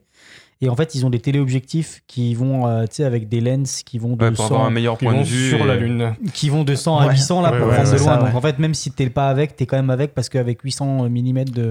Ouais, parce que là, je me dis, tu vois, il le suit, il le suit dans ses traces. Alors, à part prendre un petit peu les empreintes de là où il est allé, euh, je veux dire, euh, il le voit peut-être à, à un kilomètre, quoi. Enfin, Et là, c'était Bigfoot. Ouais, mais c'est ce qu'on s'est dit, c'est qu'il doit avoir un objectif d'enfoiré. mais- Oui, oui, c'est ça. En tant que photographe, Oui, euh, oui, le, quand même. le moment où il s'arrête, il peut continuer de voir Abou euh, de là où il est parce que avec avec euh, avec le, matos qu'il a. Moi, la réflexion que je me suis fait, mais c'est purement personnel, c'est que moi, je fais de la, de la photo et euh, j'ai mon appareil et mes objectifs. C'est fucking lourd là. Genre, Ouais, oui. mais t'imagines- t'imagines en place pour un sandwich dans son sac. hein, Bah euh, là, il est, mais non, mais t'imagines partir en Mais C'est pour ça qu'il a pas pris les bouteilles d'oxygène à la place. Là, j'ai mes objectifs à la place des bouteilles, c'est des cylindres, c'est pareil. Mais non, mais tu sais, c'est genre, c'est fucking lourd là. Et tu dois en plus monter. Waouh. Ouais. Écoute, voilà. Euh, on passe à la potion magique. On va pouvoir passer à la potion magique. Alors, gros Nébulix, qu'est-ce quoi? C'est euh, c'est quoi que tu nous prépares là, copain? Et c'est Grégory qui va commencer avec euh, son point. J'ai lu tous les mangas et en fait, euh, au début et à la fin de chaque manga, il y a donc une préface et une postface que j'ai lu une fois que j'avais fini tous les mangas. Ces textes sont fascinants. Vraiment, ils, ils- ils racontent des trucs euh, qui, sont, qui sont super, super intéressants.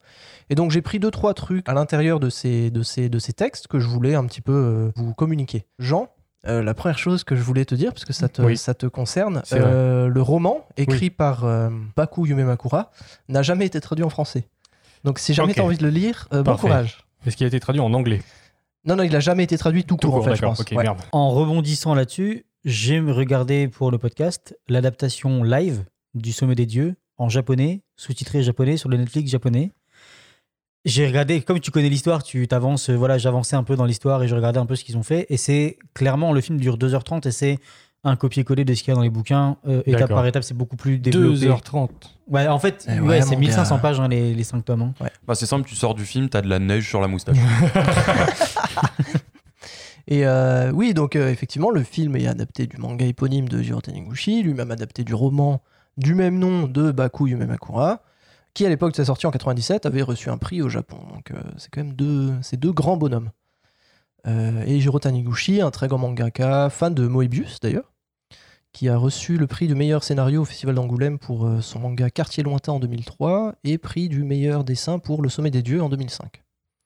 Euh, Jiro Taniguchi qui est très apprécié des Français, mais qui apparemment est beaucoup moins connu au Japon. Ah ouais. Vraiment, il, est- il a une, une hype euh, À l'international, euh, à- chez nous, mais, Ouais. mais chez lui, c'est c'est pas super. Le meilleur type de fame. Tu C'est- sais, genre, Ouais, tu grave. vas à l'international, Ouais, tu te fais saucer, tu rentres chez toi, T'es euh, tranquille. t'es tranquille. C'est vraiment, euh, c'est C'est un peu le Daft Punk C'est vraiment finalement. étrange, ouais. de- le Daft Punk japonais. C'est le Daft Punk du manga. Le personnage de Abu Joji, donc un des deux protagonistes, est librement inspiré de l'alpiniste Masaru Morita, mort en 1980 à 43 ans dans les Grandes Jorasses. Donc on peut déjà tirer un premier parallèle entre les deux personnages parce que Abu fait les Grandes Jorasses Oui. et comme tu l'as dit, Jean, euh, il y laisse presque la vie. Il aurait dû mourir. Ouais, et il y perd deux doigts. Ouais. Euh, Yume Makura, donc le- le- l'auteur du, du roman original, euh, il a lu ses récits parce que le Masaru Morita tenait des petits carnets. Il a côtoyé plein de gens qui l'ont connu et tout. Et, et donc il a écrit ce personnage un petit peu euh, euh, inspiré de, de, de, Masaru Morita. Il en sort ce personnage un petit peu, un petit peu abrupt et solitaire qui tranche avec la culture japonaise qui prône plutôt, elle, la loi du groupe. C'est assez intéressant dans la préface, vraiment, ils disent euh, Ouais, euh, Abu Joji, c'est vraiment le, le- personnage le moins japonais du manga, en fait. Et euh, d'ailleurs, il tient son nom, euh, Abu Joji, d'un grand joueur de shogi Abu Yoshiharu, dont Yume Makura était fan à l'époque. euh, donc le shogi, c'est un petit peu le, le jeu d'échecs japonais. Yume Makura, il a eu l'idée d'écrire une histoire de montagne tout aux alentours de 20 ans. Il a attendu 20 ans de plus pour l'écrire.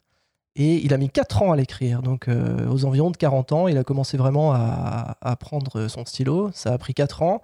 Et il a écrit 1700 pages. Voilà. Oh, wow. Ouais, donc Et le- non, mais euh, le bouquin final fait 1700 le pages. bouquin final fait 1700 pages et le manga, donc, En japonais. euh, en 5 tomes, 1500. en tomes, il en fait 1500. Donc Ok. on est on n'est pas loin, tu vois. Euh, pour l'adaptation en fait du roman au manga, c'est Yume Makura lui-même qui a pensé à Taniguchi puisqu'ils se connaissaient et euh, qui est allé lui demander s'il voulait adapter son roman en manga et Taniguchi il a dit oui tout de suite. Ah bah. Donc c'est vraiment une euh, ouais, c'est une belle histoire. Et euh, Donc en fait, c'est une commande en fait ce manga presque. C'est genre, est-ce que tu peux me l'adapter? Parce que je voudrais le voir en image. Ouais, c'est vraiment. Je l'ai écrit, mais je me le représente mais pas en fait, bien. mais en fait, c'est quand quand, Yuma- quand Yume Makura l'a écrit, vraiment, il pensait déjà à Taniguchi. Il disait putain, ce serait vraiment cool que Taniguchi le fasse en manga et tout parce que bah il a si, il, il admire ce mec, tu vois. C'est quand même un. Ah donc c'est cool parce qu'il y a un peu une relation d'admiration entre les deux quoi. Ouais, genre- c'est ça, ouais. C'est un peu connaissent- comme quand t'écris ils se connaissent du- bien. un scénario en pensant à un acteur, quoi. Exactement, ouais, tout à fait. Euh, donc l'adaptation euh, du manga au roman, elle est apparemment extrêmement fidèle, sauf une chose, euh, la fin. La fin du manga, le tout dernier chapitre apparemment, c'est plutôt l'œuvre de Taniguchi. C'est sa tranquille conviction qu'il faut toujours amener les choses au point où elles font du bien. C'est ce qui a marqué dans la préface, j'ai trouvé ça très joli.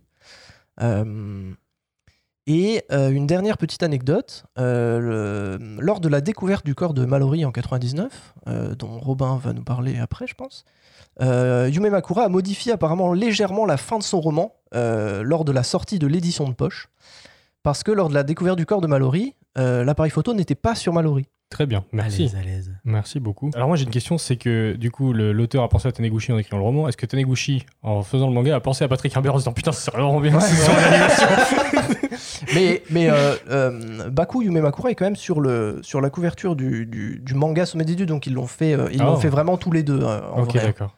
Donc oui il a participé à l'écriture. Ouais, ouais. Et ben d'ailleurs le bon, Robin, on peut, je sais pas si tu voulais en parler, mais le- l'auteur donc est mort en euh, Taniguchi est mort en 2019. 2017. 2017 Ouais. Ok, d'accord. À J'avais 60 2019. 69 Parce ans. qu'il a vu en fait des, des- les premiers dessins préparatoires et le scénario du Attends, film. il est mort parce qu'il a vu le dessin du Non, non. préparatoire. Non, non, il est- il est- je pensais qu'il était mort plus, long- plein- le- plus tard que ça, mais j'ai peut-être pas les bonnes infos. Mais en tout cas, il a vu. Euh, il a jamais vu le film évidemment, puisque le film est sorti en 2021, mais il a vu par contre les premiers dessins préparatoires et il a lu, il a pu lire le scénario, valider tout. Et il était d'ailleurs très euh, content de cette idée d'adaptation, son manga étant lui-même une adaptation. C'est classe. Est-ce que tu sais si Baku Yume Makura il a, il a... Ah, ça, je ne sais pas, j'ai Tu pas sais trouvé l'info. Parce que lui, euh, lui, il est encore vivant. Il Ok. a 71 ans aujourd'hui. Ah oui, d'accord. Bah, peut-être, il a- j'imagine Il qu'ils a ont la dû vie le devant lui. contacter. Ils ont contacté Ouais. beaucoup de personnes. Ils ont contacté des euh, Des alpinistes, ouais, des- ouais. des- ce qu'on appelle les summiters, ceux Ouais. qui, ont, fi- qui ont grimpé l'Everest pour faire le film. Et du coup, il y a eu le consulting. Bah, et ça d'ailleurs, je trouvais moi euh, que toutes les animations, euh, quand ils ont, quand ils sont en train de faire les nœuds, quand ils, toutes les positions qu'ils ont, elles sont extrêmement précises là, tous les nœuds dans les cordes et tout. Ouais. Et tu sais, il n'y a pas moyen que d'avoir Bah, eu un, consulting pour faire ça un- correctement là. Un, comment dire, un trauma de- d'animateur des cordes, euh, où j'ai eu une période de- sur certains shows où Ouais. j'ai dû en faire beaucoup. Et euh, en 3D, c'est un enfer.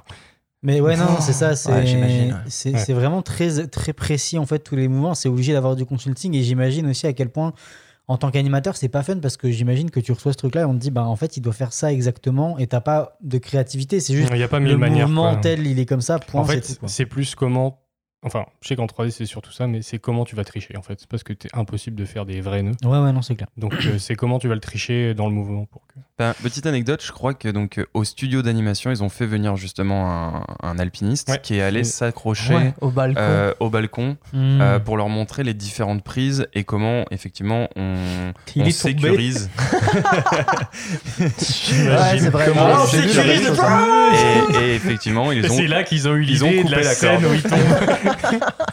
Putain, c'est incroyable. Non mais je me dis, tu vois, tu bosses dans, c'est quand même un métier qui est quand même ouf où tu peux te dire, bah, genre lundi, il y a un alpiniste qui va venir et qui va nous montrer euh, comment faire des nœuds euh, d'alpiniste. Grave. Ouais. Euh. C'est palpitant. Tout ça sans bouger le cul de ton bureau. Voilà, c'est t'es devant, ton, t'es devant ton écran et la montagne vient à toi finalement. C'est ce bah, Alexis, franchement, je suis un poète. Tu vas pouvoir embrayer sur ton point. Alors moi, mon point, il était, ben, on en a déjà parlé, mais autour du son. Euh, alors juste, euh, juste avant de faire le podcast, je me suis réécouté la, la, la BO du film que j'ai vraiment trouvé euh, folle. Alors euh, le compositeur, si je me trompe pas, c'est Amin Bouafa, qui est un compositeur qui avait, euh, qui, qui était déjà euh, primé avant. hein. Il a eu le, le César en 2015, il me semble. Oui, pour un film qui s'appelle Timbuktu. Ah ouais. Euh, C'est excellent. Que j'ai pas vu, mais j'ai- Je- je, viens de regarder la bande-annonce et elle a l'air. C'est enfin, ce film a c'est un film absolument sublime. Et- C'est de l'anime? Non, c'est un live action. C'est live action. Ouais. Mais, euh, mais ouais, en fait, c'est la façon dont la musique vient, non pas genre servir d'accessoire, mais vient ajouter à l'animation et comment les deux finalement sont super liés. C'est-à-dire, comme on en parlait tout à l'heure, que bah, tu as un troisième personnage dans ce film qui est la montagne et elle s'exprime vraiment. C'est-à-dire qu'on a des gros moments de musique où t'as que la montagne. Et je trouve ça fou dans un film comme ça qui a finalement très peu de dialogue que euh, tu te fasses pas chier. Et ça passe énormément par la musique. Euh, ça passe aussi par les bruitages qui sont extrêmement bien faits. Euh, J'ai trouvé, donc c'est euh, quelqu'un qui s'appelle Florian Fabre, qui était euh, l'artiste follet du coup sur, euh, sur le film, Bravo. et qui a aussi bossé sur euh, euh, Wolf Walker. Ah oui. Ah oui. Euh, et entre autres Bah, le- sur 10 000 autres films. Le studio, le studio Faust, où a été animé le film, ils ont fait des- du travail sur Wolfwalker. Ah, D'accord. L'animation. Mais en fait, ce qui est, ce qui est fou avec l'animation, c'est que contrairement à du film live action, il n'y a rien. Euh, on part avec rien, et donc du coup, tout ce qui est bruitage, on peut, on peut se servir de rien euh, de préexistant. Tout doit être créé, et donc je pense que ça, ça amène aussi des, des choix délibérés. Et dans ce film, on sent qu'il y a eu énormément de choix délibérés qui ont été faits. Euh, je pense notamment quand on écoute la BO, on a quelque chose de, de très éthéré, de très céleste qui se passe. On a des gros jeux avec les réverbes, on a beaucoup d'instruments avant, on a des hautbois, on a, mais aussi on a des, violons, on, a, on vient chercher de la dissonance avec plein de choses. Et enfin, moi, j'ai vraiment pris en partie le film en pleine gueule grâce à, la bande-son euh, et à tout ce travail qui a été fait. Je trouve ça incroyable que que- qu'ils aient pris un mec comme ça qui, qui ait tant de talent pour, euh, pour bosser là-dessus. Et j'es- j'espère croire en tout cas que euh, ce travail, il n'a pas été fait en, en poste, euh, mais que En mais parallèle, mais qu'il a été fait en parallèle parce que Ce moi, c'est le sentiment que ouais. j'ai, c'est que ça a, ça a été une création qui s'est fait en même temps, plus que par addition, quoi. Bah, en fait, déjà, le, le travail au niveau du son, moi, il m'avait tapé dans la gueule à la première bande-annonce. Si tu regardes la toute première bande-annonce qu'ils ont laissée, euh, t'entends juste la voix de Fukamachi qui fait euh, grimper. Et t'entends, ça coupe, et d'un coup, t'entends juste le bruit du vent, les bourrasques de vent, puis le, le Ah vêtement- ouais. les vêtements qui, qui bougent avec le vent, les, les, les, les chaînes, le, le maté- le matériel d'alpinisme et tout, grimper. en- et là, ça coupe, ça fait grimper encore. Et là, ça, ça recoupe, et ça, vraiment, il y a un travail sur, euh, sur l'immersion, en fait. C'est vraiment de Mm. l'immersion pure et dure qui est vraiment très, très bien euh, gérée. Ouais. Et il y, a des- il y a des notes qui sont aussi un peu, euh, comment dire, euh, enfin, moi, qui m'ont. Qui, qui se sentent, enfin, qui se ressentent plus qu'elles s'entendent. Euh, notamment euh, dans la musique, il y a un travail, à un moment, moi, ça me faisait énormément penser euh, au niveau des, des cordes et tout ça. T'as presque l'impression d'entendre comme des, des gens qui tombent, enfin, des cris presque, dans des moments de tension, où tu vas avoir des notes qui vont. qui vont devenir de plus en plus fortes et puis ensuite se réduire. Et ça, ça fait penser à des chutes ou en tout cas au, danger. Et, et tout ça, ça s'amène. Il y a presque des fois, même en écoutant juste la BO, t'as l'impression d'entendre le halètement des, des, des- des personnages quoi, qui, qui, qui en peuvent plus et qui sont, qui sont depuis des heures sur la montagne. Parce ouais. que faut pas oublier que c'est genre, dans le film, c'est très court, mais on te fait sentir que les personnages sont là depuis un moment sur la C'est glace. plusieurs jours. Mais du coup, moi, j'irai écouter la BO tout sans le film autour. Je suis, je suis très curieux. Mais quand tu l'écoutes, t'as as aussi, t'as aussi d'un seul coup, en fait, le. Et c'est pour ça que je pense que les deux sont, tr- sont très liés. C'est que quand tu l'écoutes, t'as vraiment les images du film qui, qui te ramènent. Et sans même savoir quelle piste tu écoutes, euh, chaque, chaque séquence a sa propre identité sonore, en fait. Et, euh, et en même temps, c'est quand même un tout, tu vois. Donc euh, c'est vraiment kiffant. Je vous encourage à aller l'écouter. Tour de force, donc. Pour rebondir sur ce que tu as Oui. dit, là, le fait que des fois, tu as l'impression qu'ils aient mis des bruits de, de cris.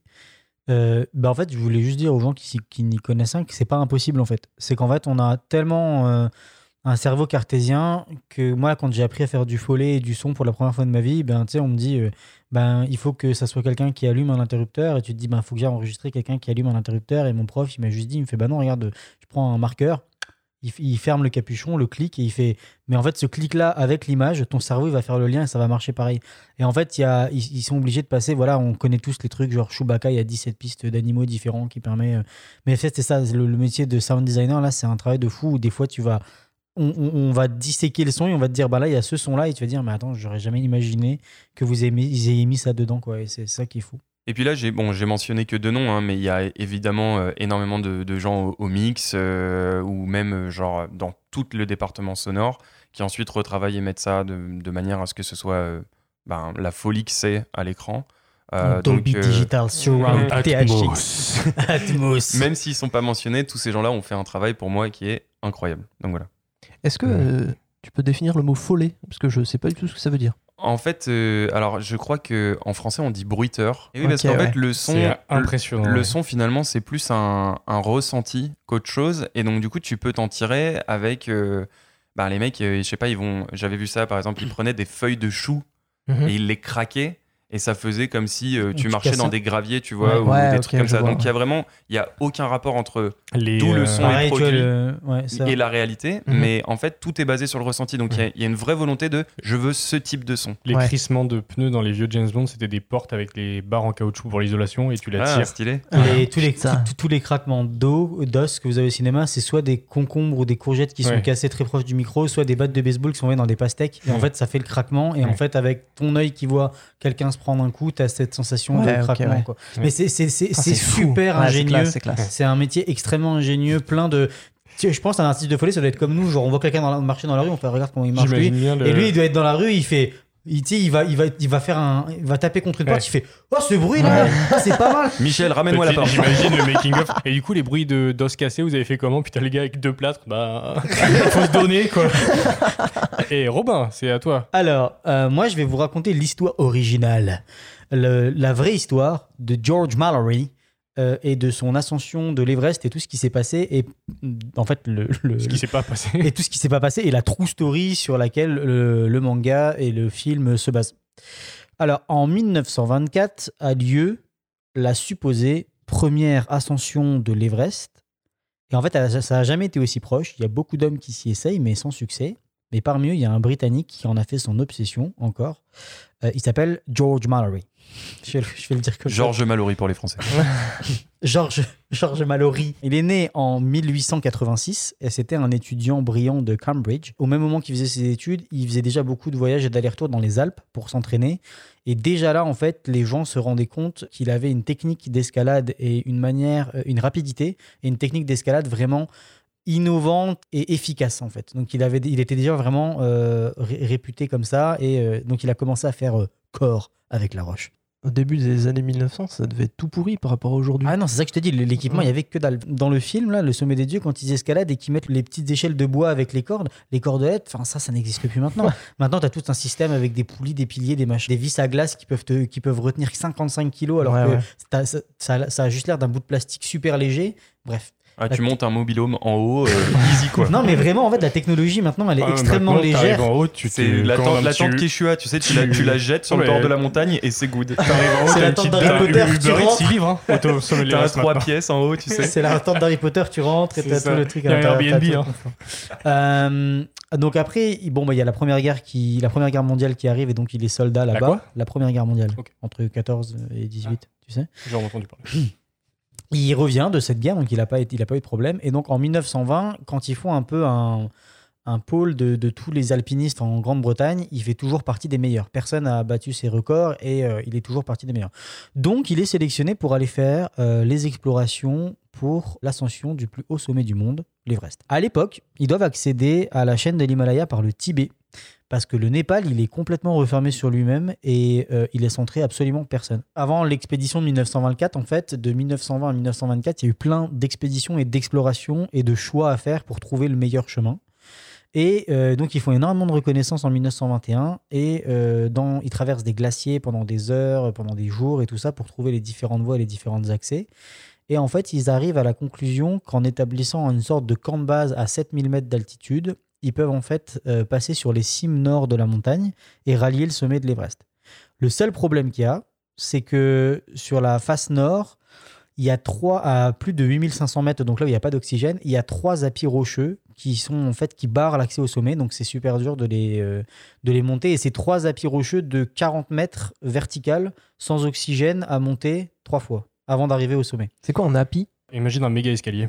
Un gros escalier avec des marges de 40 mètres. Voilà. Ah ouais, ok, d'accord. Ah ouais. Mais euh, attends, Bon je, suis- je suis curieux parce qu'en fait, euh, tu vois, ils ont, ils ont fait un, j'allais dire un chalet à 7500 Un camp de 7500 base. mètres, un camp de base. Euh, mais en fait, donc, à partir de quel moment on considère que c'est une montée? Parce que du coup, tu as ton camp de base Alors, à 7500, euh, donc ça veut le, dire que le tu camp peux de base te poser. est, le vrai camp de base est beaucoup plus bas, mais tu y vas à pied quand même. hein. Ok, donc en fait, la montée, elle, tu, on La considère vraie que tu fais une ascension montée. à partir du camp de base. Le camp, le camp de base actuel, il est à 5380 mètres d'altitude. D'accord. Euh, mais tu dois partir d'un autre village qui est à peu près à 4500, je crois. Et donc, tu peux pas t'arrêter à ces camps-là pendant ton ascension? Ce camp de base, si, si, tu t'arrêtes. Si, le tu camp de base, c'est le premier, tu attends les bonnes conditions météo, en fait. D'accord. Euh, et après, tu as plusieurs camps de bivouac sur le chemin. Et le camp de base, c'est le- celui où il y a, euh, tu peux te poser un peu plus, on va dire. et Ok. C'est le camp de retour. Il y a et encore de l'oxygène aussi. Oui, aussi. Ouais. Euh, en 1822, il y a une autre tentative euh, pour monter, mais ils n'arriveront que, excusez-moi, à 8320 mètres d'altitude Oh, sans oxygène. Et euh, sur, le dernier, sur, ce, sur, sur, sur cet essai-là, Mallory il a failli y passer, emporté par une avalanche, mais il a réussi à s'en sortir. En 1923, il va aux USA pour trouver des sponsors et présenter son projet de gravir la plus haute montagne du monde. Et on s'est pas mal moqué de lui et on lui a surtout dit euh, mais pourquoi en fait autant d'acharnement pour juste monter une montagne en fait? Ah, les USA, quel beau pays. Et il a juste répondu because it's there. Et en fait, il a juste dit parce que c'est là et que j'ai pas j'ai pas besoin de raison pour rentrer dans l'histoire en fait. C'est juste là, ça m'appelle, faut que je le fasse. 1924. Qui est quand même un argument, on peut le dire, un peu teubé. parce que, genre, parce que c'est là, c'est pas un argument en fait. Tu vas pas chercher des sponsors C'est un ça. peu comme s'il avait dit Tu vois. pourquoi pas Ouais, tu vois, mais- c'est genre, tu te fais arrêter par les flics. Pourquoi vous, pourquoi vous vous garez là, monsieur Bah, parce que la place, elle est là. Ce que j'ai envie. Oui, mais en 1924, euh, ils, avaient, ils, ont, ils ont été convaincus, visiblement.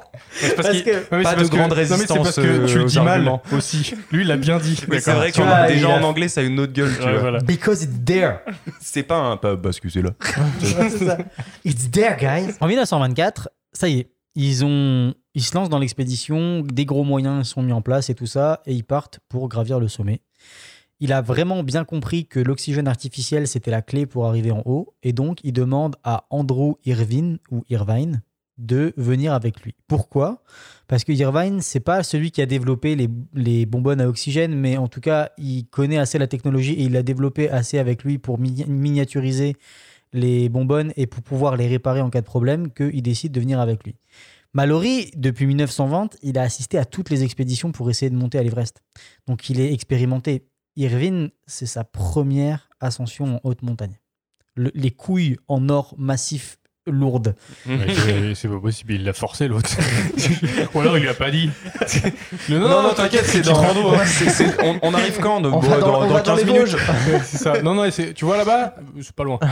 Donc le 8 juin 1924, ils se dirigent vers le sommet et ils sont observés à distance avec euh, une très très longue focale du flanc euh, à côté par euh, quelqu'un et en fait ils voient très bien qu'ils progressent euh, même s'ils sont ralentis un peu par les par les réseaux par les ressauts mais ils progressent tranquillement et en fait tout d'un coup en fait en- de ce qu'il raconte le gars il a dit en une dizaine de minutes une tempête s'est levée ils ont disparu et on les a plus jamais revus et ils ont été portés disparus en 1951, le Tibet est annexé par la Chine, ferme ses portes donc aux Occidentaux. Donc la conquête de l'Everest se continue, mais cette fois par le versant népalais, qui est beaucoup plus facile pour monter que le versant euh, tibétain. Et donc on a Edmund Hillary, Ouais, on a. Edmund Hillary et Tenzing Norgay qui seront les premiers à gravir le sommet en 1953 avec oxygène artificiel. Alors maintenant, depuis cette histoire, il y a beaucoup de spéculations sur euh, les possibilités que Mallory a eu de franchir le sommet, d'y arriver ou pas, de franchir les réseaux. Il y en a plein qui disent qu'en fait, euh, parce que maintenant ils sont retournés voir les réseaux et ils se disent, mais avec le matériel qu'ils avaient en 1924, c'était juste impossible pour n'importe quel homme de le faire. 40 mètres vertical à 8500 mètres d'altitude en 1924, c'est compliqué avec le matos qu'ils avaient. Avec un, un first try aussi, quand même, il faut Oui, le dire. c'est ça. euh, Et, qu'il y en a un euh, là-dedans qui devait pas, qui devait pas être tout chousse, tu vois. par contre, Et, ils euh, ont retrouvé leur corps assez haut. Mais j'y arrive. Et en fait, on a, euh, on a après, euh, là, donc il y a- c'est un peu comme l'affaire Dreyfus, quoi. Il y, a la- il y a deux teams. Et donc il y a la team Mallory qui disent que en fait, ils- il, a, il avait les compétences physiques de le faire, donc euh, normalement c'est bon. Et c'est vrai qu'on les a retrouvés assez hauts.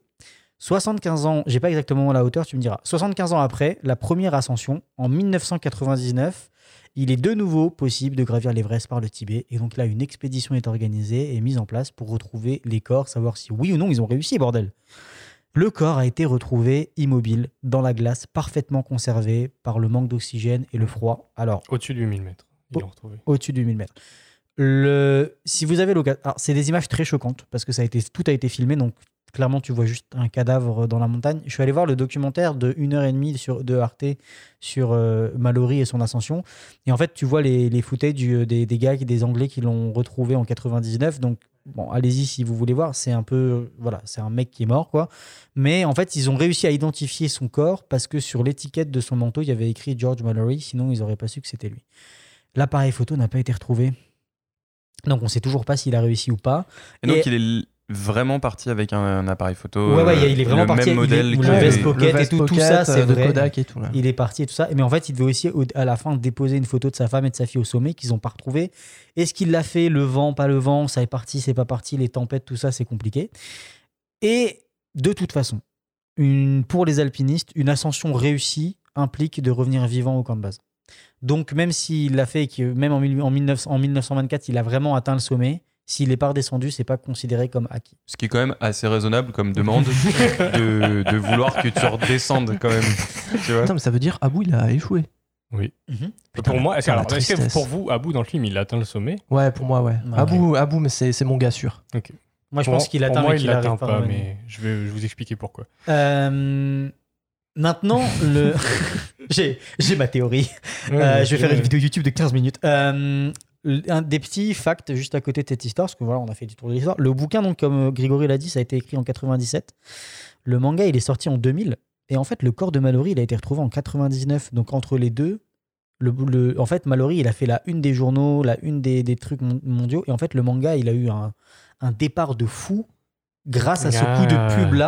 Qui a un coup de Alors, chance. ouais, qui a Ah un coup de chance. putain, et, c'est classe. Et du coup, ils savaient pas parce que eux, eux, ils avaient écrit. Et en fait, de ce que tu disais, donc ils ont- il a dû réécrire euh, pas mal de choses parce que l'appareil photo n'était pas retrouvé avec lui. Mais surtout, il a dû redessiner la pose dans laquelle Mallory a été vraiment retrouvé alors qu'il l'avait imaginé dans une autre pose. Ah ouais Donc ils ont redessiné la pose pour que ça soit Ah. accurate avec ce qui s'est vraiment passé euh, dans la vraie vie. Yeah. Euh, maintenant, sur des trucs un peu plus morbides, le... les corps qui sont perdus et portés disparus dans l'Himalaya euh, ne sont jamais récupérés. Parce que ça coûte beaucoup trop cher, parce que ça implique de mettre la vie d'autres personnes en danger pour trouver un corps d'un mec mort. Et en fait, ces corps-là servent maintenant de repère aux différentes personnes vrai, qui veulent monter. Ils servent aussi d'avertissement. Tu prendras la troisième à gauche après Georges et Mais Timothée. tu, tu, tu Tu rigoles, rigoles, mais, mais oui. c'est ça. En fait, il y a, il y a sur la en fait, face. ils sont- il fait tellement froid que, en- euh, pas partout hein, sur l'Everest, il y a des endroits où il fait chaud, mais euh, il fait tellement froid dans la plupart des endroits où les gens sont morts qu'ils sont conservés en fait. Ouais, mais il y a, y euh, sur la face sud du, du Népal, il y a le point de repère le plus connu de l'Everest qui s'appelle euh, The Purple Suit. C'est en fait la combinaison violette. Ah oui. Et en fait, en fait, c'est tu vois juste un gars qui, je sais plus qui c'est exactement, qui est décédé euh, dans les années 90 par là.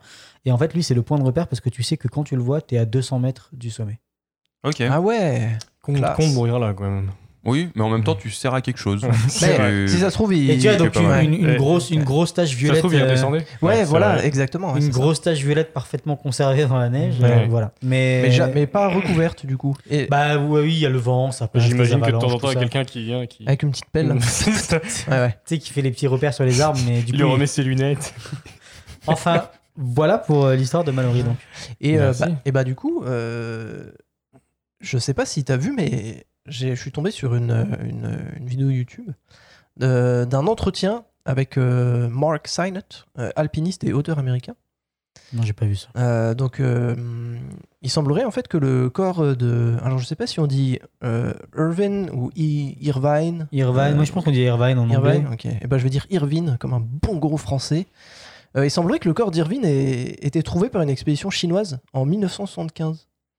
Mais alors, à 500 mètres de Mallory. Ouais, non, non, bah, alors, il était à l'expédition- côté. pas du tout. Non, ils étaient la- pas du tout à côté. l'expédition chinoise qui a tenté Et la en- face sud-ouest. Et en fait, c'est les Mais ils Chinois. étaient pas du tout à côté alors? Ça veut dire en vrai que Mallory, il a juste tracé, il a laissé Irvine derrière? Je pense. On sait, on sait pas trop. ce que- C'est, c'est encore une fois, c'est pas, c'est, c'est pas. Il y a ce que aussi je te- la possibilité dis, qu'il soit c'est- perdu. Ouais, ce que je te dis, c'est pas, c'est pas un fait à 100% parce que ça n'a pas encore été vérifié. Mais je, tu, tu verras pourquoi. Euh, donc en 1975, euh, les Chinois ont possiblement trouvé le corps d'Irvine euh, et ils ont trouvé l'appareil photo. Ils ont essayé de développer les photos et ça n'a rien donné. Donc, on ne saura jamais si Mallory et Irvine ont vaincu l'Everest en 1924. Et ils l'ont pas vaincu puisqu'ils sont pas revenus vivants. Ils sont pas revenus vivants. Oui, mais, non, mais tu vois, c'est pour la, c'est pour, c'est- pour la beauté du truc. tu vois. Voilà, c'est ça. Et en fait, euh, donc ce mec-là, euh, Mark Sennett, euh, il devait euh, se rendre en Chine euh, pour parler en fait de ça, parce que euh, en fait, au- c'est quelqu'un qui est vraiment euh, un peu obsédé par l'histoire de Mallory, qui a fait beaucoup beaucoup de recherches machin. Et en fait, dans ses recherches, il y a beaucoup de gens qui lui ont dit non non mais t'inquiète mec, euh, il a vraiment été trouvé par des Chinois en fait. Et en fait, il devait se rendre en Chine pour parler de ça en 2020, sauf qu'il y a eu le Covid.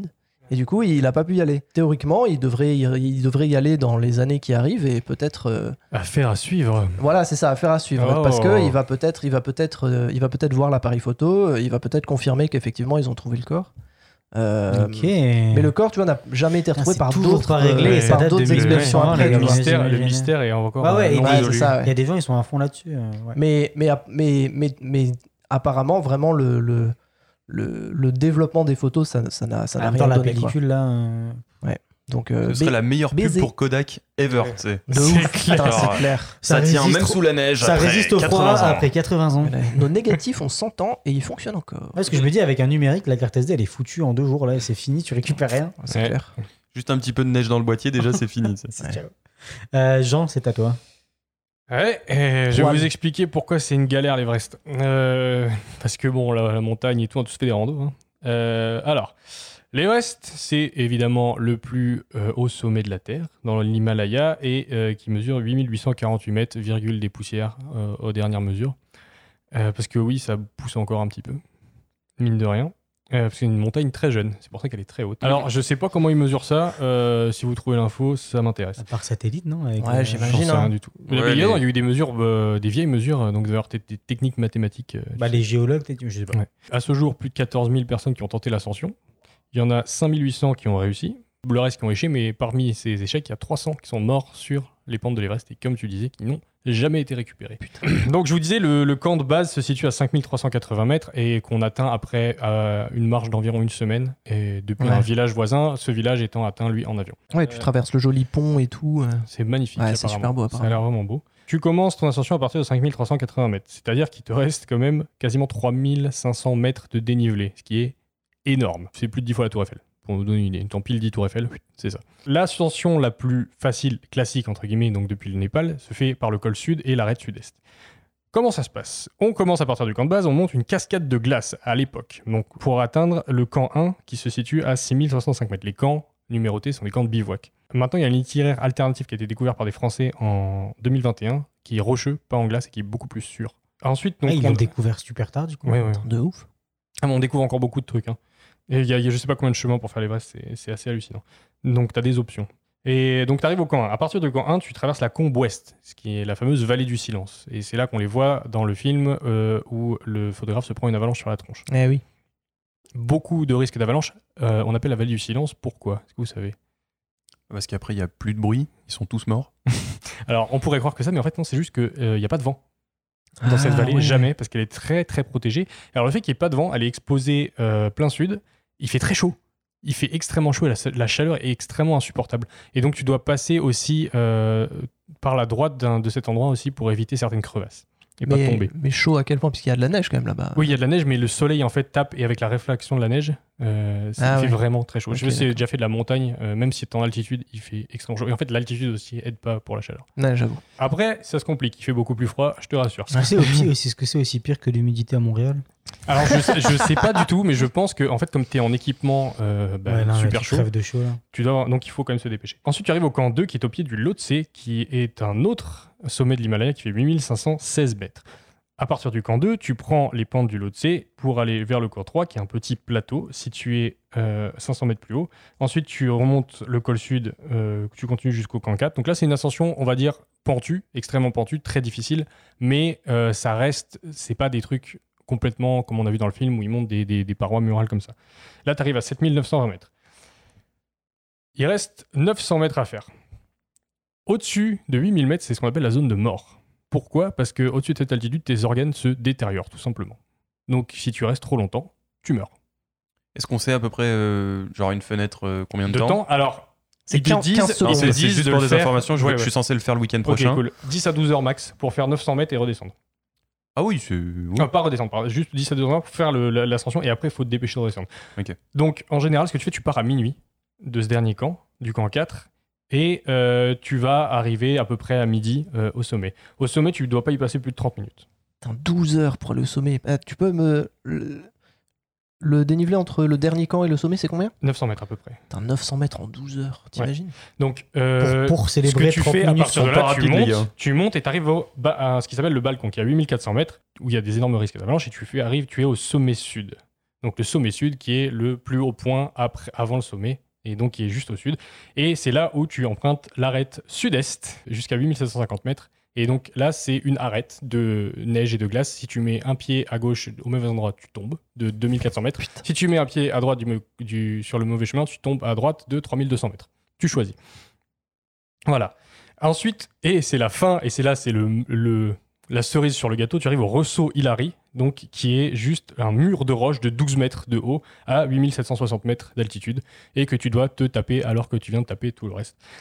Tu arrives au sommet, tu prends tes photos, tu es content, pas- tu peux pas rester plus de 30 minutes, si, si c'est dangereux après. Tu dois redescendre avant la nuit, en fait, jusqu'au camp 4.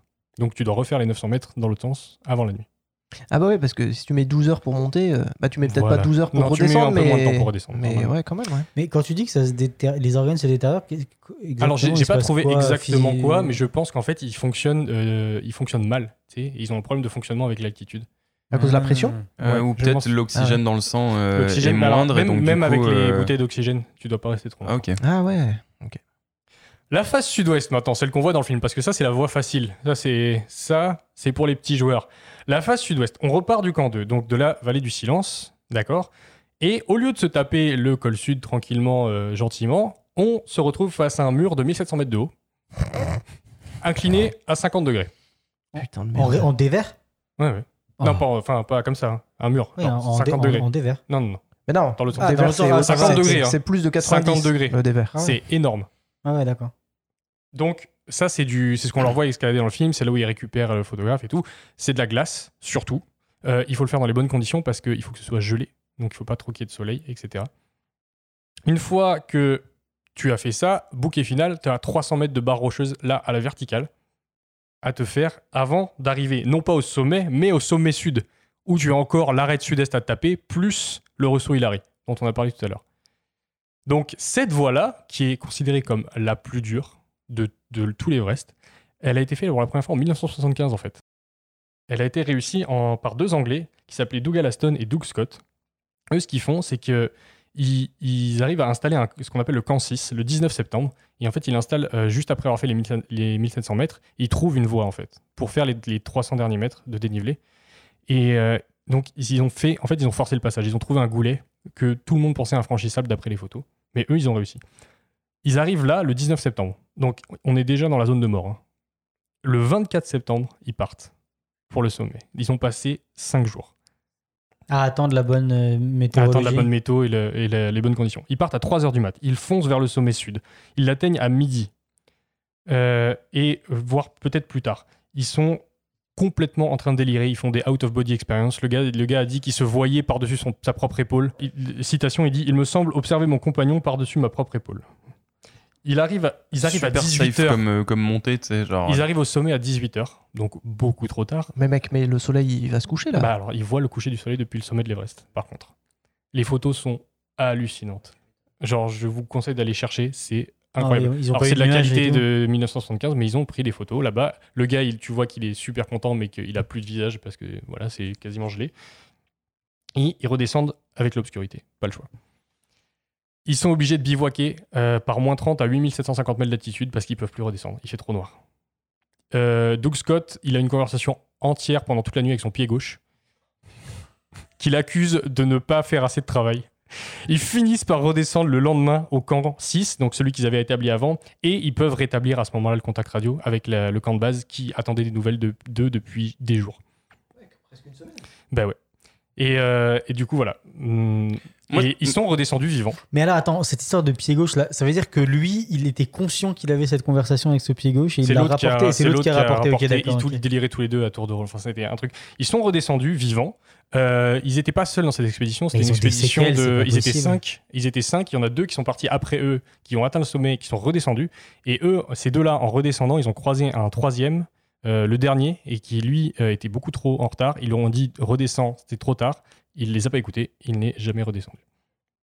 Moi, le truc que je comprends pas, c'est que tu dis, ils ont euh, installé le dernier euh, Ouais, stop, le camp 6. euh, le dernier camp. Et comment, enfin, parce que je suppose que si tu installes un camp, il faut que tu aies du matos. Alors, parce quand que le dis, camp, quand je un dis truc. installer un camp 6, ils ont installé un point pour bivouaquer. Ils sont Ah, sur ok, une plateforme rocheuse de merde, euh, à, tout là-haut. C'est juste que c'est devenu le camp 6. C'est genre, ok, là, on peut faire une pause, on peut se poser avant d'atteindre. Ok, d'accord, c'est- comme les plus différents repérer camps. un endroit. C'est ça. C'est comme les différents camps, en fait, c'est c'est des repères, en fait. Ok, je Où croyais tu te mets qu'il- pour bivouaquer, mais il n'y a, y a rien. Ouais, le je- camp de je- base, c'est là où t'as les tentes. La, la- Ouais, la- le parce camp que je de me base, disais, putain, trucs. les mecs, faut qu'ils montent euh, du matos de tente et qu'ils le Bah, laissent ils toute l'année, tu vois. ils ont du- des tentes, ouais. Mais euh, après, il y a du bivouac où c'est euh, c'est- une c'est- couverture. et c'est là que je disais, imagine ça en 1924, parce que maintenant la technologie fait que les tentes, elles tiennent dans un truc qui fait euh, 10 cm d'épaisseur. et ça- je suis et à ça- deux secondes, frère. Et ça, non mais, non, mais c'est trop beau, mais je veux dire, mais tu vois, les tentes, elles, sont, elles, sont, elles font même pas un kilo, euh, c'est super petit. Non, il y a des tissus qui sont extrêmement fins et qui tiennent extrêmement chaud. Enfin, il y a une technologie maintenant qui est développée qui est folle. euh, D'ailleurs, ça doit être super intéressant, justement, euh, tout le développement qui est fait autour Ouais, de ça. bah alors, parce ce qui que est, ce c'est qui est des- intéressant, c'est surtout que l'équipement évolue, mais la montagne aussi, parce que petit à petit, les gens laissent derrière des choses. Donc, il y a des cordes qui ont été laissées pour faire des nouvelles voies et qui soient plus Ok. faciles d'accès. Euh, Il y a beaucoup de choses comme ça. Il y a la plupart des ascensions se font avec oxygène, de toute façon, pas le choix, et avec des Sherpas aussi, Ok. qui connaissent la montagne beaucoup Ah ouais. mieux et euh, qui peuvent porter le matos. Ok. Parce que là, les deux, ils l'ont fait euh, avec Ils l'ont Oxygène. fait avec oxygène, mais sans Sherpa. Sans Sherpa. Parce que ouais, les Sherpas, c'est un délire. hein. Les gars, ils peuvent porter des trucs. euh, Ouais. Ah non, c'est de ouf, ouais, c'est de ouf. euh, Et- Bah, trop bien. Et Merci. donc, ma question, c'est est-ce qu'il reste euh, des voies euh, À À découvrir, probablement. à, à découvrir, mais surtout, genre, qu'on connaît, mais que finalement, personne n'a jamais pu faire Alors, j'ai pas trouvé, j'ai pas trouvé d'infos, mais si tu te chauffes euh, et que t'en trouves une, euh, vas-y, Ça marche. on part demain. Ça marche. Bah, tu vois, De toute façon, ça a l'air de quoi? Faut, faut juste 12 heures pour monter, donc. Alors, par, exemple, eux, ils ont trouvé cette voie-là, mais je crois qu'il y a d'autres Anglais qui, un peu plus tard, euh, quelques années plus tard, ont trouvé une autre voie qui, au lieu de passer, donc, euh, en gros, au lieu de repartir depuis la face sud-ouest un peu vers l'est, il, il- c'est plus direct en fait. Parce que je suppose que, bah, comme un petit peu le jeu, c'est de trouver la, la version la plus dure à faire et d'arriver Ah à bah, le faire en sûr. premier. Oui. Je me Dans dis les qu'il pires doit- conditions possibles Je me dis qu'il doit y avoir des gens qui, euh, qui doivent être en constante recherche de est-ce qu'on peut pas essayer de faire un truc encore pire Et est-ce que Ouais. surtout, est-ce qu'elle a déjà été faite en solitaire? Parce que là, les gars dont tu Alors, parlais je, ont la été faites à deux. je sais pas, j'ai pas trouvé l'info. J'ai trouvé l'info sur les premiers, leur histoire est quand même assez incroyable. Mhm. Mais euh, en solitaire, peut-être depuis, il y a moyen. Ok. Mais il faut aussi des conditions météorologiques de fou. En fait, et C'est un il y, a- y beaucoup de la euh, chance qui joue là-dedans. Ouais, c'est un peu comme la création de la vie sur Terre. Là. Il fallait que tout soit réuni pour que ça se passe. Et ben, genre, quand tu pars là-bas, il faut que tu aies le bon climat qui dure assez longtemps. C'est ouais, c'est C'est vraiment ça en fait, il y a- y tellement de paramètres que c'est hors de ton contrôle à un Puis moment. je suppose qu'il y a des mecs qui ont dû le faire euh, une fois, deux fois, trois fois, et puis la quatrième fois ça passe pas parce que ben c'est même pas qu'ils sont moins talentueux qu'avant, tu vois, c'est la même personne, mais, Mais- juste les conditions s'alignaient pas. Comme j'ai dit au début, c'est toujours la montagne qui décide. C'est peu importe que ça, tu sois vrai, entraîné, que tu aies fait 30 fois le, le truc et que tu connaisses le chemin par cœur, c'est toujours la montagne qui va dire bon, on va te mettre une petite avalanche, une petite tempête et puis. Après c'est quand même couillu pour euh, pour Mallory du coup d'avoir amené un first timer euh, sur la montagne. Oh non, non, mais c'est ça, c'est que bon, c'est toujours pas et s'il a inconscient, réussi. et inconscient, de la, et inconscient de la part du, du Ouais, first c'est- timer. franchement, de... ouais, c'est ça. C'est- Mais écoute, non, c'est pour ça que cette ascension, elle est, elle est passionnante et que tout le monde est super vif sur le débat et qu'on veut toujours savoir si oui ou non. Ouais. Même s'il est pas redescendu vivant, qu'elle n'est pas ca- catégorisée comme euh, réussie, mais c'est c'est un, un exploit de fou malade là d'avoir fait ça. Enfin, j'imagine le courage. Enfin, il faut être inconscient, courageux et avoir des couilles en béton armé là pour ouais, partir là-bas. tous les éléments essaient de te tuer, mais activement en plus. Ouais, et du coup, tu peux c'est- pas, tu peux, je pense que tu peux pas avoir de moment d'hésitation, tu vois. Je pense que c'est des gens qui sont tellement, qui s'entraînent déjà tellement longtemps, tu vois. Genre, quand Ouais, tu vois a déjà les gens qui s'entraînent pour des marathons, ils s'entraînent Ouais. un an, deux ans à l'avance. Mais là, il y a un mental Là, c'est euh, un entraînement sur des années et des Ouais. années et des années, quoi. Il faut être dans une forme physique absolument exceptionnelle. hein. C'est sûr, c'est des athlètes quoi. Mais oui, il faut et puis il y a le mental. Ça, et le mental joue énormément. Enfin, tu le vois, les gars qui deviennent C'est fous, sûr mais que si tu, vois, même. euh, si tu vois un Buntaro euh, à côté de toi qui pend, tu redescends tout de suite. Ah, À vous Euh, Est-ce que quelqu'un veut ajouter quelque chose? Moi, j'avais deux, deux mini trucs. euh, Il y, a, il y a deux petites séquences qui m'ont fait rigoler. Euh, la séquence de, de course euh, dans les Alpes entre, euh, entre Abu et Asetsuneo. Euh, en fait, le- le- cette séquence-là, c'est un montage que j'ai bien aimé parce que le premier plan, en fait, c'est Asetsuneo qui lève la tête. Le plan d'après, c'est Abu sur la paroi qui regarde en contrebas. Euh, ensuite, c'est des plans successifs de Abu et AC qui grimpent. Euh, Abu en bleu, AC en orange. Euh, deux fois de suite, entrecoupés des plans larges avec la montagne. L'avant-dernier plan, c'est un plan large de Abu qui vint le sommet. Et le plan d'après, c'est AC assis dans un refuge, la tête entre les mains. Et je trouvais que c'était un storytelling qui était super bien parce qu'il n'y a aucun dialogue. Et juste avec, avec une dizaine de plans, je crois, et ben, il a raconté toute la course dans les Alpes. J'ai trouvé ça super, super, super cool. Et, euh, et un deuxième petit montage euh, qui, qui m'a bien plu, c'est que euh, la séquence de départ pour le Népal, quand Fukamachi euh, et Abu préparent Ah ouais, leurs affaires, Elle est vraiment bien en fait, ouais. c'est un montage parallèle de Abu et Fukamachi qui se préparent pour partir, alors que leurs départs respectifs sont séparés de 8 ans. Oui. Et, euh, et j'ai trouvé ça, j'ai trouvé ça, euh, je trouvais ça vraiment, euh, vraiment intelligent. Ah, puis quand il il part avec sa camionnette, avec les trucs, et tu sais, il est juste dans la route avec les montagnes autour. C'est trop beau. Ouais, ça m'a juste donné envie d'aller juste en D'aller montagne, en fait. barouder. Ouais. Grave. Voilà. Moi, j'ai des trucs à rajouter, que des... mais c'est des petits trucs, c'est que ben, j'ai beaucoup regardé du coup les. Parce qu'on parlait du K2. Le K2 qui est moins haut que l'Everest, mais plus dangereux. Et euh, du coup, il y a eu des, euh, des vidéos story time de, de- Attention, je reviens avec lui, avec euh, de Mike Horn. Mike Horn De Mike Horn et ses grosses couilles. Et en fait, il.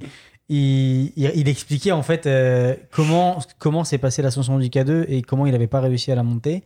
Et en fait, il, ra- il raconte tellement plein de détails, des choses auxquelles tu penses même pas, que tu imagines même pas que c'est possible et qu'en fait, il te raconte ça. Donc en gros, des, détails qui me sont restés, c'est qu'à un moment, il voulait redescendre et toute la, traîne, la traînée de cordes qu'ils avaient mis en place pour monter, elle, s'était- elle faisait plus qu'un avec la montagne parce qu'elle avait gelé avec la roche. Et du coup, tu pouvais plus l'utiliser. Euh, des trucs où en fait, il faisait tellement froid qu'en fait, ils devaient descendre et s'arrêter pendant 10 minutes et taper leurs pieds pour que le sang circule pour pas qu'ils perdent les extrémités, des orteils, les doigts et tout ça. Euh, et après, il y a aussi des choses tu ils étaient à deux pour monter le K2 et quand ils sont descendus, y a, quand ils sont arrivés, je crois, aux alentours de 6000 mètres euh, pour rejoindre le camp de base, euh, il y a son pote qui a dit Moi, je vais le faire en parapente.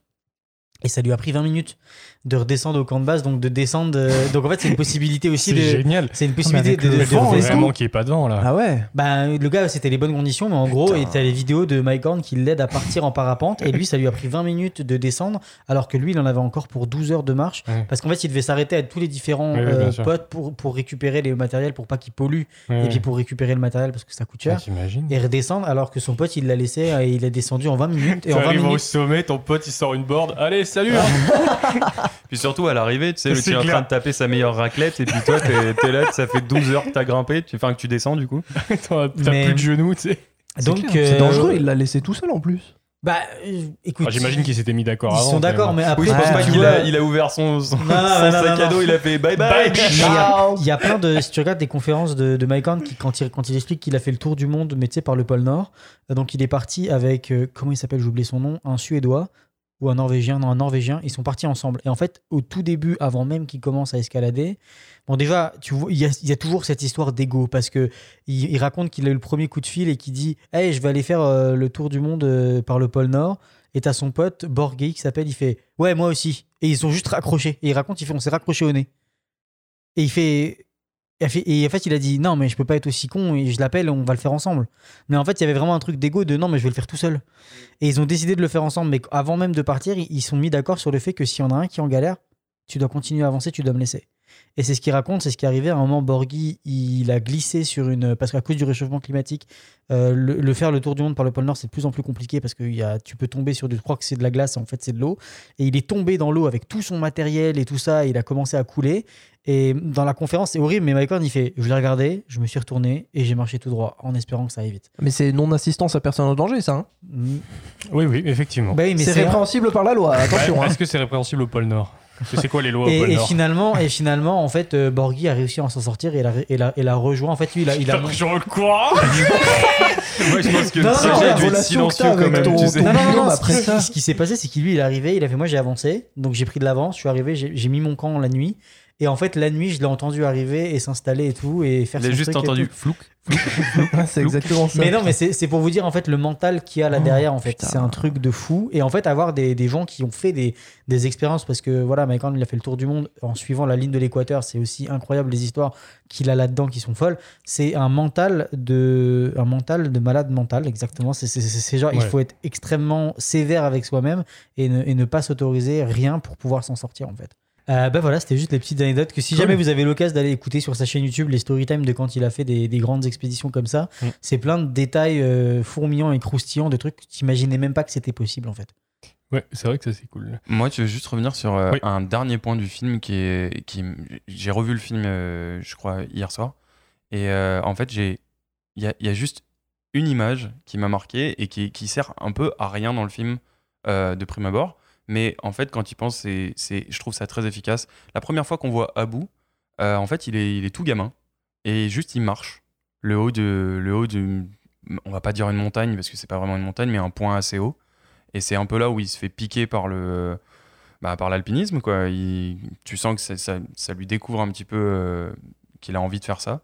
Et en fait, pendant sa montée, c'est c'est même pas un shot. C'est juste en fait, il y a une sorte de, il se fait griffer à la jambe par un par euh, je sais pas si c'est une, une Ouais, ronce ou mais je un pense que ses habits se déchirent, ouais, c'est ça. Ouais, ouais. Et en fait, je me suis dit, c'est ouf parce que ça, ça introduit de manière ultra simple que, en fait, grimper, c'est dangereux. C'est pas. Déjà, genre, le peu qui grimpe, c'est dangereux.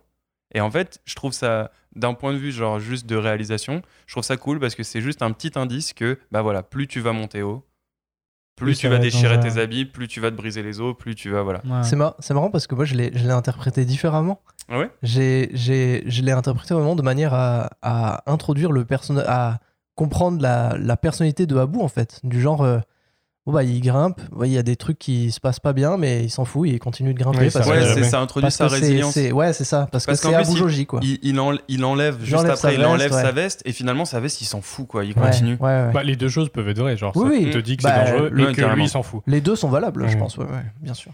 Et un tout dernier truc qui vient de me popper, lisez le bouquin. Euh, si vous avez l'occasion, lisez le manga.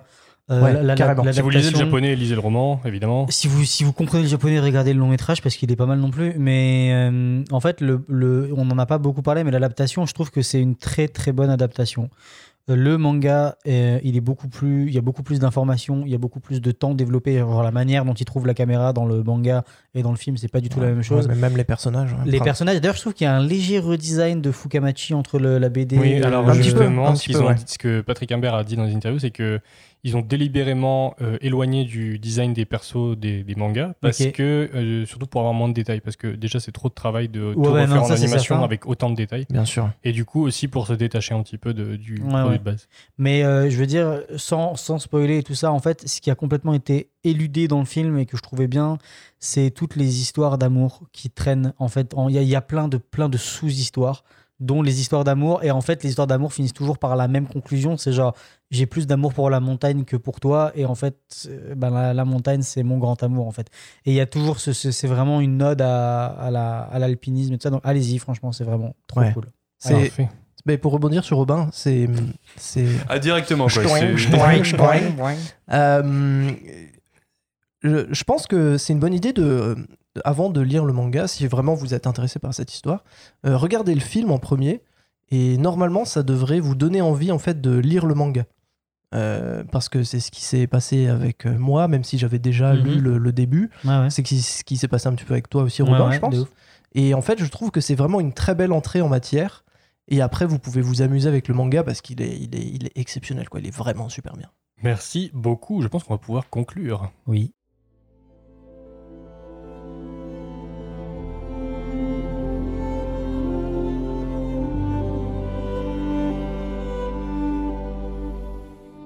Le sommet des dieux ne parle pas d'alpinisme. C'est une sidérante et bouleversante métaphore, une mise en scène hypnotique de ce que te doit être la vie si elle veut avoir quelque sens. Une constante aspiration à l'accomplissement de ses rêves, un refus obstiné et héroïque d'y renoncer et de se satisfaire de l'insatisfaisant. un acte de foi envers ce qui élève et à quoi l'on s'efforce de participer de tout son être et de tout son cœur. Le sommet des dieux est bien une histoire de montagnes et de rochers, de nature et d'exploits, de pics et de glace, mais il sait parler à ceux que l'alpinisme indiffère, que les défis sportifs laissent froid et les beautés naturelles de marbre. Elle parle à tous, indépendamment des goûts et des univers, parce qu'elle est exceptionnelle et grandiose, mais aussi métaphorique, humaine et crédible.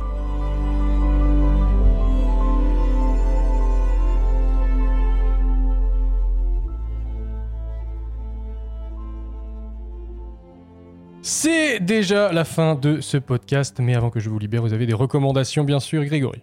C'est un bouquin de science-fiction écrit par euh, Philip K. Dick, qui est aussi euh, l'auteur de, du, du roman euh, Blade Runner. Mhm. dont, Les androïdes rêvent-ils de moutons électriques Exactement, crois. dont, dont le film de Ridley Scott est adapté. Mhm. Euh, le, le bouquin s'appelle Ubik. Et euh, alors, je, je suis vraiment au tout début, je pourrais pas trop vous raconter l'histoire parce que c'est assez compliqué. Euh, mais euh, c'est de, la- super science-fiction, c'est vraiment un, des, classiques de science-fiction. Ça parle vraiment de. c'est dans un monde vraiment de- dystopique, euh, avec de la télépathie, euh, des, semi-vivants. euh, donc c'est euh, c'est vraiment passionnant. Et puis, euh, si vraiment vous aimez le travail de Philippe K. Dick et que vous, aviez, vous avez aimé Blade Runner, je pense que c'est ça va être euh, c'est quelque chose qui pourrait vous intéresser. On vous a recommandé plusieurs fois Isaac Asimov dans ce podcast, mais Philippe Cadic, je recommande Ah également oui. le travail. euh, Ah ouais, carrément. euh, ouais. Très bon, très bon bouquin. Robin. Euh, moi, je vais rester dans le thème et je vais vous recommander un film qui s'appelle L'Ascension. C'est un film français. Attention. euh, très feel good movie.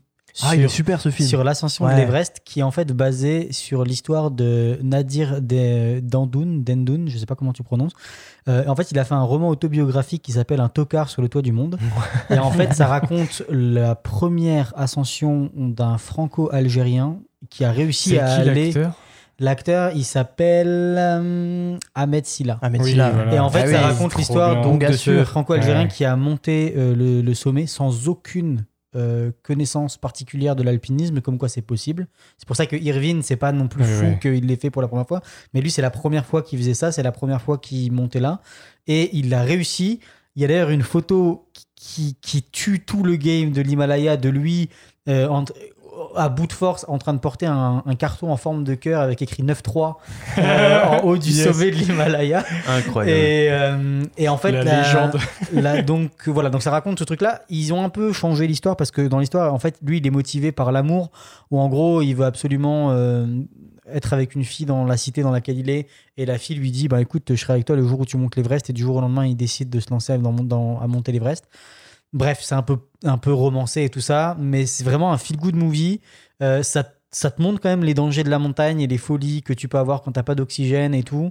Et euh, franchement, allez-y, c'est- vous vous mettez là le, le- le temps d'un soir, c'est vraiment cool. C'est sur suis trop Netflix. chaud de le voir maintenant. Bah, c'est allez-y, c'est Je l'avais fun. vu C'est passer, vraiment fun. mais- Surtout Ouais, si voilà. c'est tiré d'une d'une histoire vraie, quoi. grave. c'est- De ouf, c'est trop bien. Puis là, ouais, les acteurs sont vraiment fun, c'est drôle, il y a une Ouais, la Ahmed- petite touche d'humour et tout, c'est nice. Moi, je vais vous recommander, on en a parlé tout à l'heure, Free Solo, le documentaire sur euh, Alex Honnold et son ascension en free solo de El Capitan. Et euh, c'est assez fascinant. Et de rentrer dans la psychologie de ce mec et de ses proches aussi, de voir euh, comment il, perçoit, parce que c'est un gars qui risque sa vie tous les jours. et il a, t'as l'impression qu'il a aucune espèce de. Enfin, il s'en fout de sa propre vie. S'il meurt demain, c'est pas grave, il le fera en faisant ce qu'il aime. Et du coup, de voir bah, sa copine, sa mère, son père, euh, ses amis autour de lui, euh, comment il gère ça. Le bonheur. Et euh, je vais ignorer ça. Et donc, ouais, non, vraiment, Free Solo, je vous le recommande fortement. Et ça va vous donner. moi, ça m'avait donné envie de faire de l'escalade. Bon, j'ai essayé, c'est pas mon truc. Mais pas au la moins, force dans les phalanges. Au moins, j'ai essayé. Donc, voilà, non, vraiment très très bon documentaire. Et voilà, la prochaine fois, on vous parle de Brisby et le secret de Nîmes. Et il est temps, il était temps. Et merci en tout cas de nous avoir écoutés. N'oubliez pas, allez voir des films d'animation. Bise.